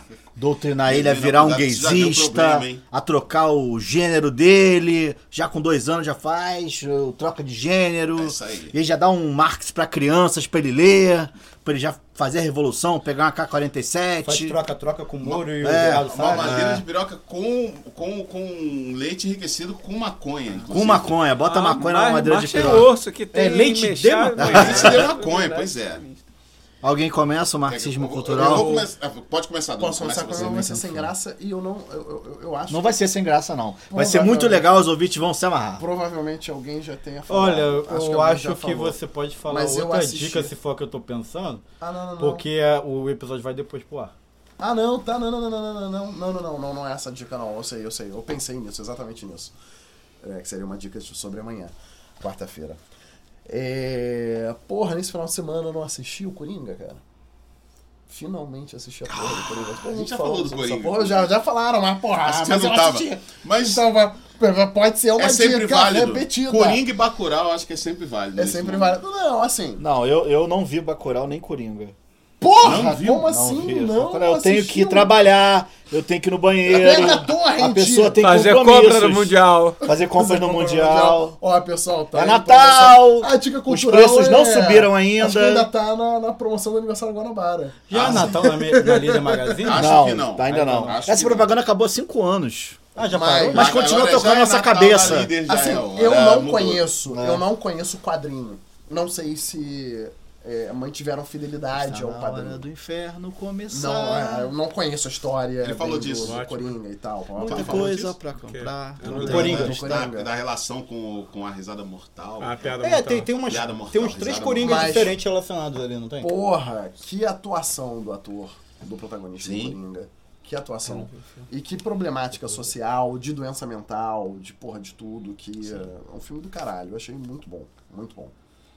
Foda-se se foi fiel ou não ao quadrinho, foda-se. É, eu tenho. Eu, eu vou quebrar o protocolo e vou falar duas coisas. É porque é, eu acho que teve. Tem, é, a primeira é, é, é um podcast do qual, no qual eu estou viciado, que é um podcast de Portugal chamado Doutor Jovem Conservador de Direita. É um podcast de humor ah, de um grupo que eu conheci por meio do podcast, mas que tem canal de YouTube, eles têm eh, stand-ups e tal, e que eles fazem pes- como se fossem dois conservadores de direita falando sobre as coisas É, inclusive, sobre as coisas de, de- Pega pra mim, Davi, um dos dois aí, porque eu, eu preciso dizer, deixa eu ver, que eu anotei aqui o episódio. É, eu acho que é o outro, peraí. Aqui, aqui, aqui. Fui eu. É o que tava com o Rafael. Tá. Eu anotei o episódio, porque tem um, um bom episódio de entrada, é o episódio 28 deles, que se chama Balanço de 2019, Doutor Bolsonaro e Festivais de Verão. Ah, eles chamam todo mundo de doutor. É, é- é genial, é, é feito por, por, dois, por três caras, Bernardo Mendonça, João Santos Soares e Carlos Paz. Cara, é, é, é risa, pra mim é risada permanente. Eu tô viciado no podcast. É, é, e, e é uma dica, é uma dica porque eles, eles começaram a ter ouvintes brasileiros, então eles estão tratando mais de assuntos daqui nos mais recentes. Mas como um bom episódio de entrada, eu, eu sugiro o episódio 28, ah, que tá no Spotify e é muito bom, assim, muito bom. E o outro é, é, é um, é um puxar sardinha, brasa pra minha sardinha. Ah, o meu coral, que é o ASV, que é o Amigos do São Vicente, que é do Colégio São Vicente de Paulo, vai cantar no dia 6, vai performar, eu não gosto da palavra, mas. Ah, vai cantar no dia 6 de, de novembro, agora quarta-feira da semana que vem, ah, no Solar Botafogo. É um coral que ah, a gente está com um- uma pegada esse ano de, de falar de inclusão, de falar de, de aceitação, de amor, dessa coisa da- das pessoas, da distância das pessoas e das relações entre as pessoas. Então, é, é, a nossa, as nossas músicas são voltadas para essa discussão mesmo. Ah, é um show que tá bonito, não é porque eu faço parte, eu sou baixo só. É, é, não é porque eu faço parte, mas é um coral muito bom. A gente vai cantar junto com São Vozes. No Solar Botafogo, dia 6, custa 40 reais inteira, 20 a meia. E eu acho que para quem curte coral, principalmente, é, um, é, um, é, uma boa, é uma boa dica. É, a minha dica é uma antidica, na verdade. Eu vou dizer o seguinte, não assistam Yesterday, o filme lá do indiano tocando Deve Beatles. ser bonitinho. Cara, na boa, o filme ele, o filme bom de música é o Blinded by the Light, não sei como que tá em português, que é o filme sobre o Bruce Springsteen. Esse filme do Bruce Springsteen Qual é o nome em inglês? Não Em deixa- inglês? é o Blinded by the Light. Blinding. É o nome de uma música do Bruce, Bruce Springsteen. Ah, é cegueiro o quê? É, É, Cegado é pela- ce- cego cega- pela luz. Cego Cegado pela luz. existe, cego É. pela As luz. loucas aventuras de um Enfim, ceguinho é conta. Exatamente. Não, não, Deve mas então, conta a história de um rapaz descendente de paquistaneses que nasceu e cresceu na Inglaterra e que não conseguia se localizar no mundo até ele conhecer a obra do Bruce Springsteen. E o Bruce Springsteen, como era o cronista do jovem trabalhador Do jovem americano, trabalhador. o garoto se identificou de cara, porque ele via, sei lá, naqueles tipos de opressões que os trabalhadores sofriam, ele via opressões raciais que ele sofria, ele via opressões sociais que ele sofria. Então, é um filme muito bem explicado, Blinded by the Light. E o Yesterday, por que uma antidica? Não assistam, porque, cara, os personagens não se aprofundam, é, é cheio de buraco na história, a história não é tão bonitinha assim. É Na o- verdade, os dois personagens principais são extremamente irritantes. O Yesterday não é o filme do cara que descobre, O- do, o cara que descobre o sofre- Beatles antes dos Beatles, é esse? Não, ele sofre um Ah, acidente, então aí um... esse aí eu não sei. Não, ele sofre um acidente e um, o- depois que ele acorda do acidente, o mundo não teve Beatles. É isso, é isso, é, isso. Não, pô. Não é bom, não é bom. Não vê, é, cara, eu tô falando pra não ver, mas se quiser ver, depois me fala. Depois bota um spoiler alerta aí do Yesterday. Não, não, não mas falei não nada precisa, que não. não não, tem não, aparecido no beleza. trailer. Tá, não. tá. Precisa não. Entendi. Eu só falei que os personagens não são nada desenvolvidos. Não, beleza. É como uma Tá. comédia romântica, bonitinho. Davi. Sou eu já. Já. Cara, é, eu não tinha muito o que falar não, mas é, lembrei aqui que eu ganhei um livro de presente e sei lá, é se alguém for um dia encontrar algum livro do João do Rio na, na biblioteca ou num sebo, compra que é muito bom. Ele era um cronista Sim, do do Rio é. Rio de Janeiro, ali no começo do século, a forma do Pereira Passos, escreveu muito bem a cidade. Sim. Tu tá ligado e o tô cotidiano da cidade. A alma encantadora das ruas reúne várias crônicas dele. Sim. E é muito legal porque ele era gordo, preto e viado e foi o cara mais jovem a entrar na Academia Brasileira de Letras, né? E isso não. Isso Não, passado. XX, é. Eu só queria fazer um adendo. Cara, João do Rio, Lima Barreto, é, Tomás Coelho, uma opção de cara do início do século XX, eles hoje em dia estão sendo usados pela ciências sociais e história como fontes, Ah, mas tem que ser. Cara, como fontes históricas. É, muito bom. É, assim, não são consideradas fontes primárias, Sim, mas, mas fontes secundárias relevantes. Sim, sim. Sim, bacana. Ah, bem, a minha dica cultural, pra quem não sabe, eu sou apaixonado pelo Neil Gaiman e tudo que ele produz nesse planeta, né? Pra quem eu cresci lendo HQ, principalmente o Sandman. É, e a minha esposa me deu de presente, deu de presente pra nós a assinatura da Amazon Prime. Tô vendo American Gods, que é um livro do Neil Gaiman. American Gods é sensacional. É, então eu vou recomendar a série. Eu vou ser sincero, eu não li o American Gods, que é um livro, é baseado num livro do Neil Gaiman, mas a série é muito, muito legal. Eu acabei com ela em dois dias. É, tô recomendando American Gods a todos aí. É, alguém tem mais alguma coisa pra falar? Cara, Não, não, são não. quantos, quantos episódios, velho? Não, são. Dez? É, são, Oito, né? são Ah, menos. Eu acho que a tá, primeira não, tem, tá um tem pouquinho. nove, a segunda tem É oito. isso, é isso. É, Mas o e quê? Uma hora? é 50 55 minutos. minutos. 50 É, minutos, é, Ah, bem, bem rápido. vai, vai, vai. E é muito bom. E é muito bom. rapidinho, É né? muito bom, é muito bom. É, só falando um, um panorama muito rápido da, da, da, da- tem série, é, na verdade, é, é, o- a série mostra um cara que sai da prisão, é, a esposa dele morreu num acidente e ele. E o, o. Que é a pegada do New Gamer também, é, esse cara vai conhecendo deuses antigos, né? É, Ele não sabe inicialmente que são deuses antigos, mas aos poucos ele meio que vai descobrindo. Isso não é spoiler, não. Porque o nome do negócio é American God. E esses deuses, que são os deuses antigos, entram em embate com os novos deuses. Porque Por isso que é American Gods, né? Porque Isso. os deuses da, da América do Norte, né? Do- dos Estados Unidos. Então você tem o Mr. World, que é o cara da conspiração do governo. Você tem a internet, que é um garoto que fuma vapor. É, você tem a mídia, que é uma mídia mais tradicional, que é interpretada até pela Scully do, do Arquivo X. E depois ela, enfim, muda de forma, já vira uma coisa mais atual. Mas a pegada é essa, loucura total. É, é muito bom. New Game é muito bom, recomendo a todos aí. Posso acabar? Pode. Todo é, mundo tá de acordo? Sim. Pode, Então, gente, a, a- eu em nome de todo mundo aqui, a gente agradece a você ouvinte. Oi? 19 episódio. Isso, é, o Gugu lembrou. A gente agradece a todo mundo que ficou com a gente aqui até o final. Você que é extremamente resiliente às gritarias e, e ao inferno e o caos que a gente faz aqui. A gente espera que o programa tenha sido legal, que você curta, que você se divirta. É, fiquem todos com Deus, um beijo no coração e tchau. Aê!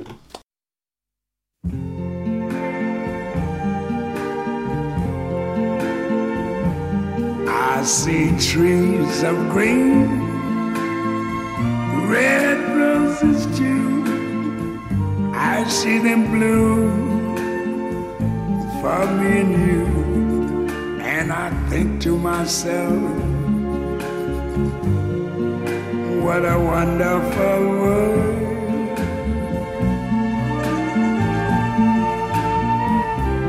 I see skies of blue and clouds of white, the bright blessed day, the dark sacred night, and I think to myself, what a wonderful world.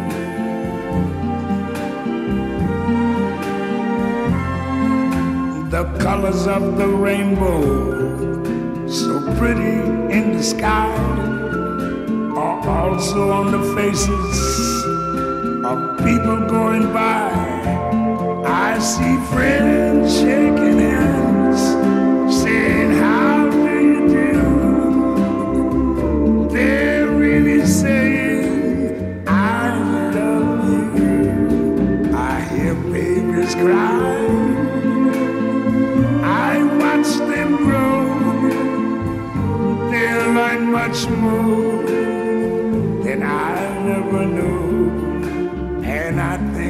myself,